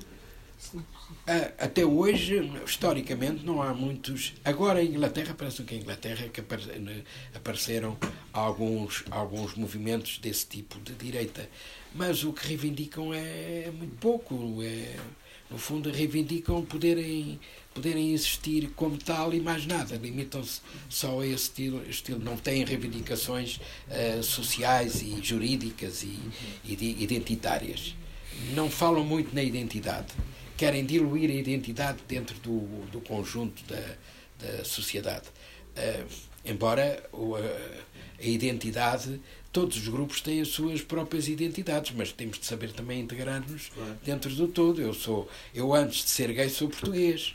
Sinto-me como português. Depois é que sou, antes disso, depois disso ainda sou homem, depois disso ainda é que sou gay, não é? E, mas não sei como é que os outros pensam, em, como é que hierarquizam essas questões. Mas a questão também é que se- ser homossexual não significa necessariamente identificar-se com a luta LGBT. Também não. não, não, é- não há uma Há identificação Não, assim, como há necessária. pessoa- não é? assim como há pessoas que lutam pelos direitos LGBT e que não são Pelo gays, ao contrário. há muitos que são gays e que não lutam nem Não. querem saber. Tal como também as mulheres nos partidos de direita não se, se identificam necessariamente, muitas vezes pelo contrário, com, com, nada com o feminismo, com, com o que seja. Não é? Mas depois também há casos engraçados. Também há, há, há, há- por exemplo, no, no caso de algumas votações na Assembleia da República em que a gente vê pontualmente alguns o mulheres ou homens no, no PSD ou, no- ou até no CDS, o Adolfo Mesquita Nunes, creio que terá votado a favor ou, Sim, da- sim, do, sim. do casamento ou algo do género. Ah, e portanto, na altura dizia, bom, é o tipo, é o jovenzinho liberal e tal. Mas, mas acontece, lá, aquela, aquela tipa que foi ministra da Justiça do PSD, a Paula Teixeira da Cruz, Sim, que votou a favor da, da questão do, do casamento e creio que do, do, do, do- Mas eu creio aborto que ela também, tem- enfim. é o- Eu creio que ela teve um filho gay. Pronto, quer dizer, há várias, há várias exceções, não é quer dizer, lá é isso. Provavelmente uma pessoa identifica-se mais com a, com a lógica do com a lógica partidária do que propriamente com a lógica da. Pois, mas a propósito dimensão da questão social, ou partidária que estamos a falar hoje, ah, não sei, fala-se muito do lobby gay. Ah, já, o que é que acham? Ai- Ainda se fala? Fala, é, Havia aqui um dos pontos do manifesto que parecia isso, não é? Que é a história da exigência de uma participação nos órgãos informativos com fim de esclarecer sobre a liberdade homossexual masculina e feminina. sim, mas isso era para. Era Eu estou a para- brincar a dizer que se parecia com isso, esclarecer, mas é. Para esclarecer, porque os jornalistas também não estavam informados. Hoje já estão. Mas nessa altura não estavam. Tinham estereótipos na cabeça que eles reproduziam sem, sem maldade, mas reproduziam. Não é? Eu nunca aceitei que houvesse um lobby gay, para ter a verdade. Nunca aceitei. Não acho, não acho que haja nenhum lobby gay. Mais alguma pergunta? Era, em termos dos valores da República, Sim. da laicidade, como é que você relaciona? Bom, eu posso encontrar aqui uma certa relação. Acho que, na, no seu caso, que luta pela laicidade, pela República, eh, os valores da, da, da laicidade estarão, eh, é, é uma, é um fator importante na medida em que a religião é potencialmente homofóbica. Uh, sim, uh, vamos lá ver. Um, eu acho, eu não sou gay, por exemplo, mas, Claro. uh, mas acho importante os direitos dos- dos homossexuais. Um, relativamente à laicidade, também tendem a, a pensar muitas pessoas que quem defende a laicidade são todos uns ateus encarniçados e que, no fundo, querem impor as suas ideias. E, e a laicidade é uma forma de nos colocarmos acima disso que sejamos ateus, como é o meu caso, ou católicos, como é o caso do António, ou agnósticos, ou de outras religiões, as pessoas têm que ter todos os mesmos direitos e as mesmas liberdades. E, e devemos ser todos cidadãos, independentemente daquilo que depois somos na vida privada, na vida associativa. E quando estamos a discutir a vida pública e política, eh, eu acho que nos temos que levantar acima de sermos homens ou mulheres, de sermos gays ou heterossexuais, de sermos católicos ou ateus. Acho que nos temos a levantar acima dessas pertenças quando pensamos, eh, quando raciocinamos sobre aquilo que queremos para a cidade, sobre aquilo que queremos para, para todos os cidadãos. temos que pensar naquilo que é comum a todos. Eu, eu, enquanto republicano, penso assim: acho que há um espaço de liberdade que o Estado tem que garantir a todos para, para serem homossexuais, para serem católicos, para serem muçulmanos, para serem o que quiserem. Há um espaço de liberdade privado, associativo, uh, a esse nível. E depois há o espaço da vida pública, da vida política, da vida da cidade. E aí temos que pensar acima dessas coisas que nos dividem e que são coisas que o Estado só tem que garantir é que nós podemos fazer o que quisermos na nossa vida privada e que não se vai meter nisso. E que nos concede os mesmos direitos a todos. Mas eu não acho, eh, por exemplo, esta questão de haver gays de direita e de haver mulheres eh, em partidos que, são, que não, não têm nada de feministas. Isto, a mim não me choca especialmente, porque realmente há coisas que estão muito acima daquilo que somos enquanto, enquanto pessoas. Há todas essas pertenças que nós temos. Uh, nós podemos argumentar contra elas também. Nós podemos argumentar contra coisas que somos. E, e, não sei se é o caso de alguns desses homossexuais que citaste, mas uh, eu, no limite, eu acho que, que as pessoas têm o direito de se contradizerem também. Também é um direito. Também é um direito. É verdade. Se contradizer. Só dizer uma coisa. Eu agora estava a ver aqui se alguém telefonou e carreguei no botão e saiu uma manifestação em Madrid do Vox imensa, imensa, imensa, imensa na, numa praça importante de, de Madrid. Uhum. O que demonstra a força que eles têm em Madrid. Acabei de ver há um minuto, mas carreguei, era para vos é, mostrar e carreguei errado e agora já não consigo. mais votos, mas sempre tiveram muita força. Mas, mas a extrema-direita também é, é por causa dos imigrantes, não é? Só que, é, é, é como, como sabem, é devido aos refugiados, aos imigrantes, que está a haver muita extrema-direita na Europa. Porque, feliz, felizmente, eles não estão a atingir, uh, por exemplo, a direita na Alemanha e outros não, não criticam os gays, né? nem mandam fechar as estecas dos gays. Não, uh... Mas depende, aqui por exemplo o Chega é o que diz é a ideologia de género e o marxismo ah, cultural. tem esses dois chavões, seja lá o que for, o marxismo cultural. Mas pode, é, pode é com o tempo virem ter efeito dominó, com o tempo, mas para já eles não estão a atacar os LGBT. Sim, na Alemanha o alta, a alternativa para a Alemanha, que é, o, que é o partido da direita populista, já foi liderado por uma mulher que era lésbica e assumida mas que era contra o casamento gay. Não é o caso aqui em Portugal. Que é uma coisa. Mas que é da Sérvia, a primeira-ministra da Sérvia, que é, que é lésbica, é casada e, no entanto, é líder do partido de extrema-direita. Mas direito é por causa dos imigrantes, é, é o que Se calhar é por causa do Há aqui uma questão, peço desculpa, desculpa. Também, também. Está a tentar. Força. Eh, eu concordo com o que o Ricardo disse sobre a República e sobre haver coisas que nos unem cá em cima de, de, muitas das nossas pertenças. Mas tenho aqui uma questão que queria colocar para António. Por alguma razão, foi importante a intervenção política dos homossexuais nesta altura para vocês conseguirem fazer valer os vossos direitos. Não foram os heterossexuais eh, ou os homossexuais não assumidos que politicamente nos representavam que foram, foram capazes de fazer com que houvesse visibilidade da comunidade homossexual para que, você, para que se pudesse uh, para que pudessem ser visíveis e ter direitos conhecidos pelos outros ao longo deste percurso todo que dura desde o 25 de Abril, 45 anos. Não é? O casamento homossexual não é assim há tantos anos que é. 10 anos. Não, 5 anos. Pronto, portanto, a minha questão é, apesar de concordar com o que o Ricardo disse, é importante que estas pessoas que têm pertenças que não são reconhecidas e que não são tratadas de forma igualitária na sociedade possam ter uh, presença pública e política para que, para que possam defender os seus direitos. Pois, eu também estou de acordo, porque é preciso sempre haver vanguardas a todos os níveis para levarem certas ideias para a frente. Também há vanguardas ecologistas, como há vanguardas que defendem os animais. Alguns alutram-se, põem quase os animais acima das pessoas. Ah, eu adoro animais e sempre vivi com cães, sobretudo. Eh, quando tinha jardim com, com mais animais ainda, porque eu gostava muito, mas para mim uma pessoa é uma pessoa, por muito que eu goste de um cão, não, não, não, não, não troca a vida de um cão pela vida de uma pessoa. Mas eu não estava a comparar os cães. Um, eu, estou, eu digo isto, eu digo isto por, porque. Não, é que. Não, eu sei, eu, eu é que digo isto que é preciso a gente acautelar essas, essas. É preciso lideranças, porque trazem trazem as ideias fortes que depois os outros vão de seguir. Mas as lideranças não podem ser uh, ditatoriais a ponto de depois não assistirem, a, a, não admitirem a discussão daquilo que propõem e poderem mudar ou não mudar de ideias. E não podem ser sectárias, têm que saber estabelecer alianças. Alianças.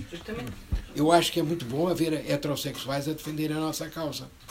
Assim como eu sou a favor de que haja uma associação de homens que são feministas porque não, não ficam mais femininos por isso. Aliás, já fiz parte de uma que só faliu porque os dois principais cabeças foram contratados para, para fora e pronto, faliu porque as cabeças principais.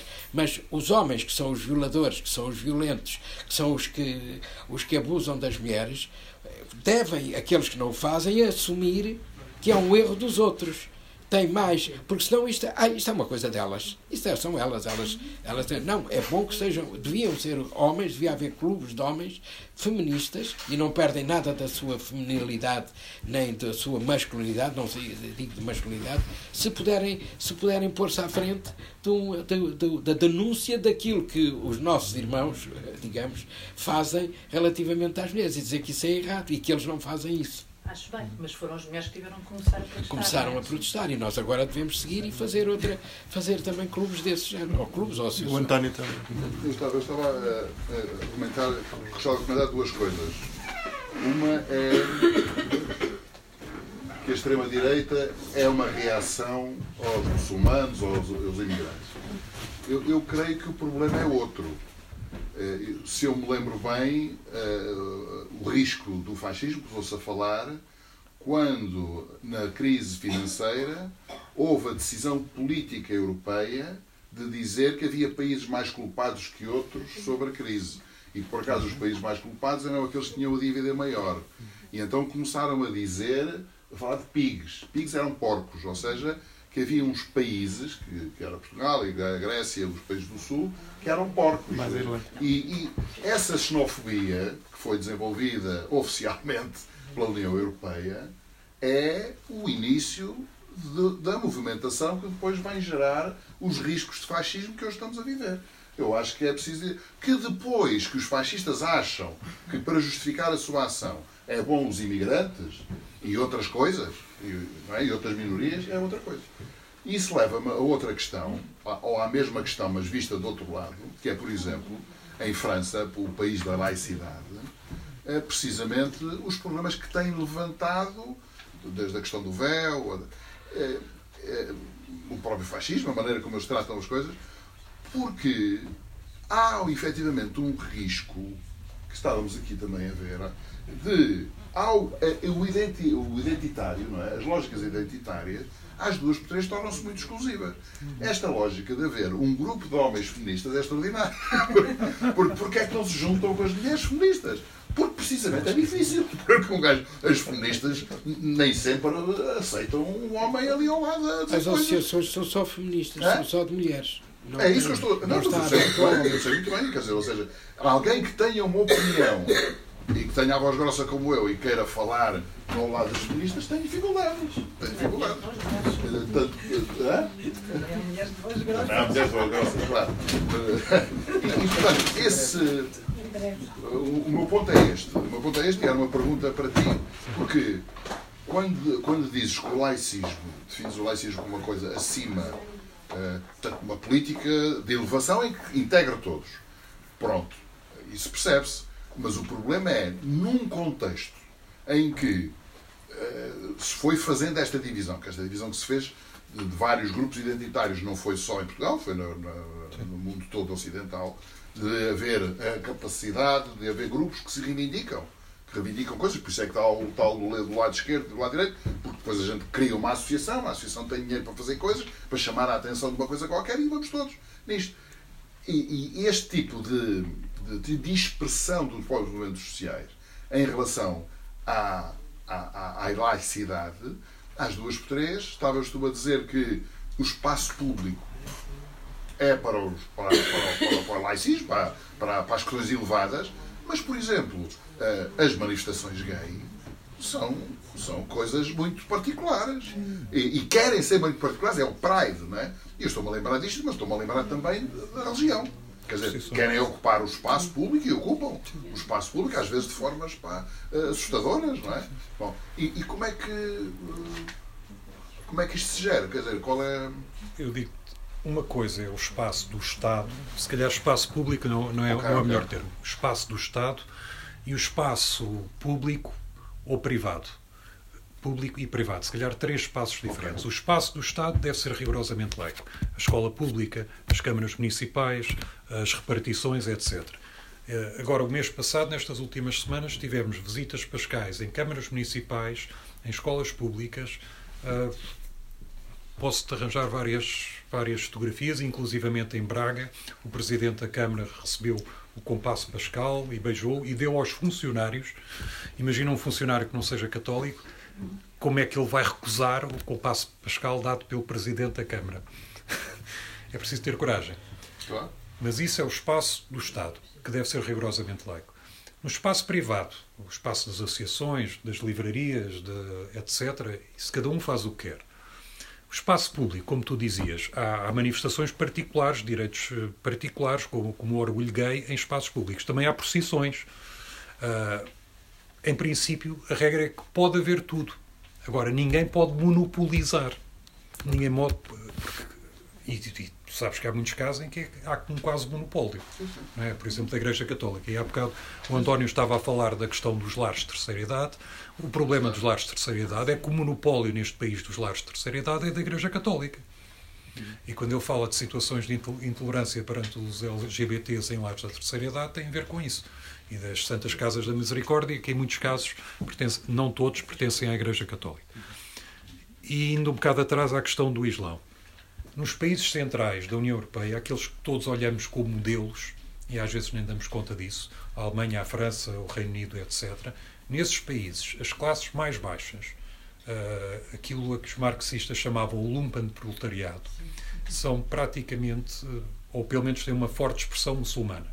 Certo? E, portanto, o que se passa neste momento é que certos partidos de esquerda deixaram de tentar ir buscar o voto e o apoio desses setores sociais pelos direitos laborais, deixaram de tratar essas pessoas como trabalhadores e passaram a tratá-las como muçulmanos. E é, e é aí que tu começas a ter eh, partidos de esquerda que são contra o machismo, são contra a homofobia, são pelos direitos das mulheres, se necessário atacam frontalmente a igreja cristã que for maioritária no país e que ao mesmo tempo fecham os olhos a uma, certa, uma série de coisas que se passa com os muçulmanos. Eh, Há reivindicações dos muçulmanos em França que já foram ao detalhe de terem dias separados na piscina para, para os homens não se misturarem com as mulheres, porque as mulheres não podiam tomar banho quando estavam lá homens. Ah, há reivindicações em França e no Reino Unido e na Alemanha para a comida, porque só podem comer comida halal. Ah, há a questão do véu, que, é- que acaba por ser das mais visíveis. E eu há bocado provocava o António com a questão de haver vários eh, líderes de partidos de extrema-direita que são homossexuais. Há muitos, provavelmente, nas grandes capitais europeias, neste momento, um homossexual será mais facilmente insultado na rua por um muçulmano do que por um cristão. Isso acaba por gerar uma reação. Eh, Que o Pim Fortuyn é isso. O Pim, o Pim Fortuyn, o que ele diz a, a dado ponto em entrevistas, é que ia para a cama com, com não sei quantos marroquinos e gostava imenso. E, mas que não gostava do Islão. Porque era uma, uma religião machista, era uma religião homofóbica e que ele não lhe apetecia estar a passar outra vez por explicar a essas pessoas o que é que eram os direitos das mulheres, o que é que era a igualdade entre homens e mulheres, o que é que era a liberdade sexual, etc. E tu tens. O problema que eu, que eu vejo é que uma grande parte da esquerda deixou de falar de laicidade por causa do Islão. E isso abre um certo espaço para a extrema-direita. Porque depois os únicos que são capazes de criticar o Islão acabam por ser os fascistas. Com um discurso identitário que às vezes é o regresso à identidade cristã. Porque depois começam a dizer que o cristianismo é que é tolerante, o cristianismo é que deu a democracia, etc. Exatamente. Quando, quando, pelo contrário, a democracia, a tolerância, a laicidade, isso vem tudo do iluminismo, que não é, que não é cristianismo, é a reação ao cristianismo. Mas Mas em Portugal. E Afonso, Não, isto, eh, desculpa só o comentário que ele fez, é que ele estava a dizer, mas em Portugal a questão do Islão não se coloca da mesma forma que. Tens 30 ou que tu estavas 40, a tens dizer. 30 ou 40 mesquitas no país inteiro. Sim, mas esse é tipo ridículo, de é reação, ridículo. esse Não. tipo, isso, isso não existe em Portugal, não, mas existe no centro eu, eu no início eu disse-lhe, as pessoas cá olham como modelos para certos países e acabam por adotar as ideias que estão em voga nesses países, não é? Tu achas que há contágio? Sim. Ou imitação, chame o que quiseres. Eh, Mas também em Portugal os islâmicos são 50 mil ou 60 mil. São por aí. Ou 60 mil. Se fossem meio milhão, É diferente. era diferente. Pronto. Diferente. Eu só gostava de dar aqui um contributo em relação àquilo que o professor António Douros disse há pouco e que tem a ver com a Associação de. Hipotética Associação de Homens Feministas. E porque é que eles não, se- não se poderiam integrar numa associação feminista? Ahm, regra geral, em Portugal, as associações eh, feministas ou de defesa dos direitos das mulheres não admitem, de facto, a, a entrada de homens. Porque também há, há aquela convicção de que eh, quando chega um homem num, num, num, num au- auditório pequeno, que seja, acaba por se impor, mesmo no meio de mu- muitas mulheres.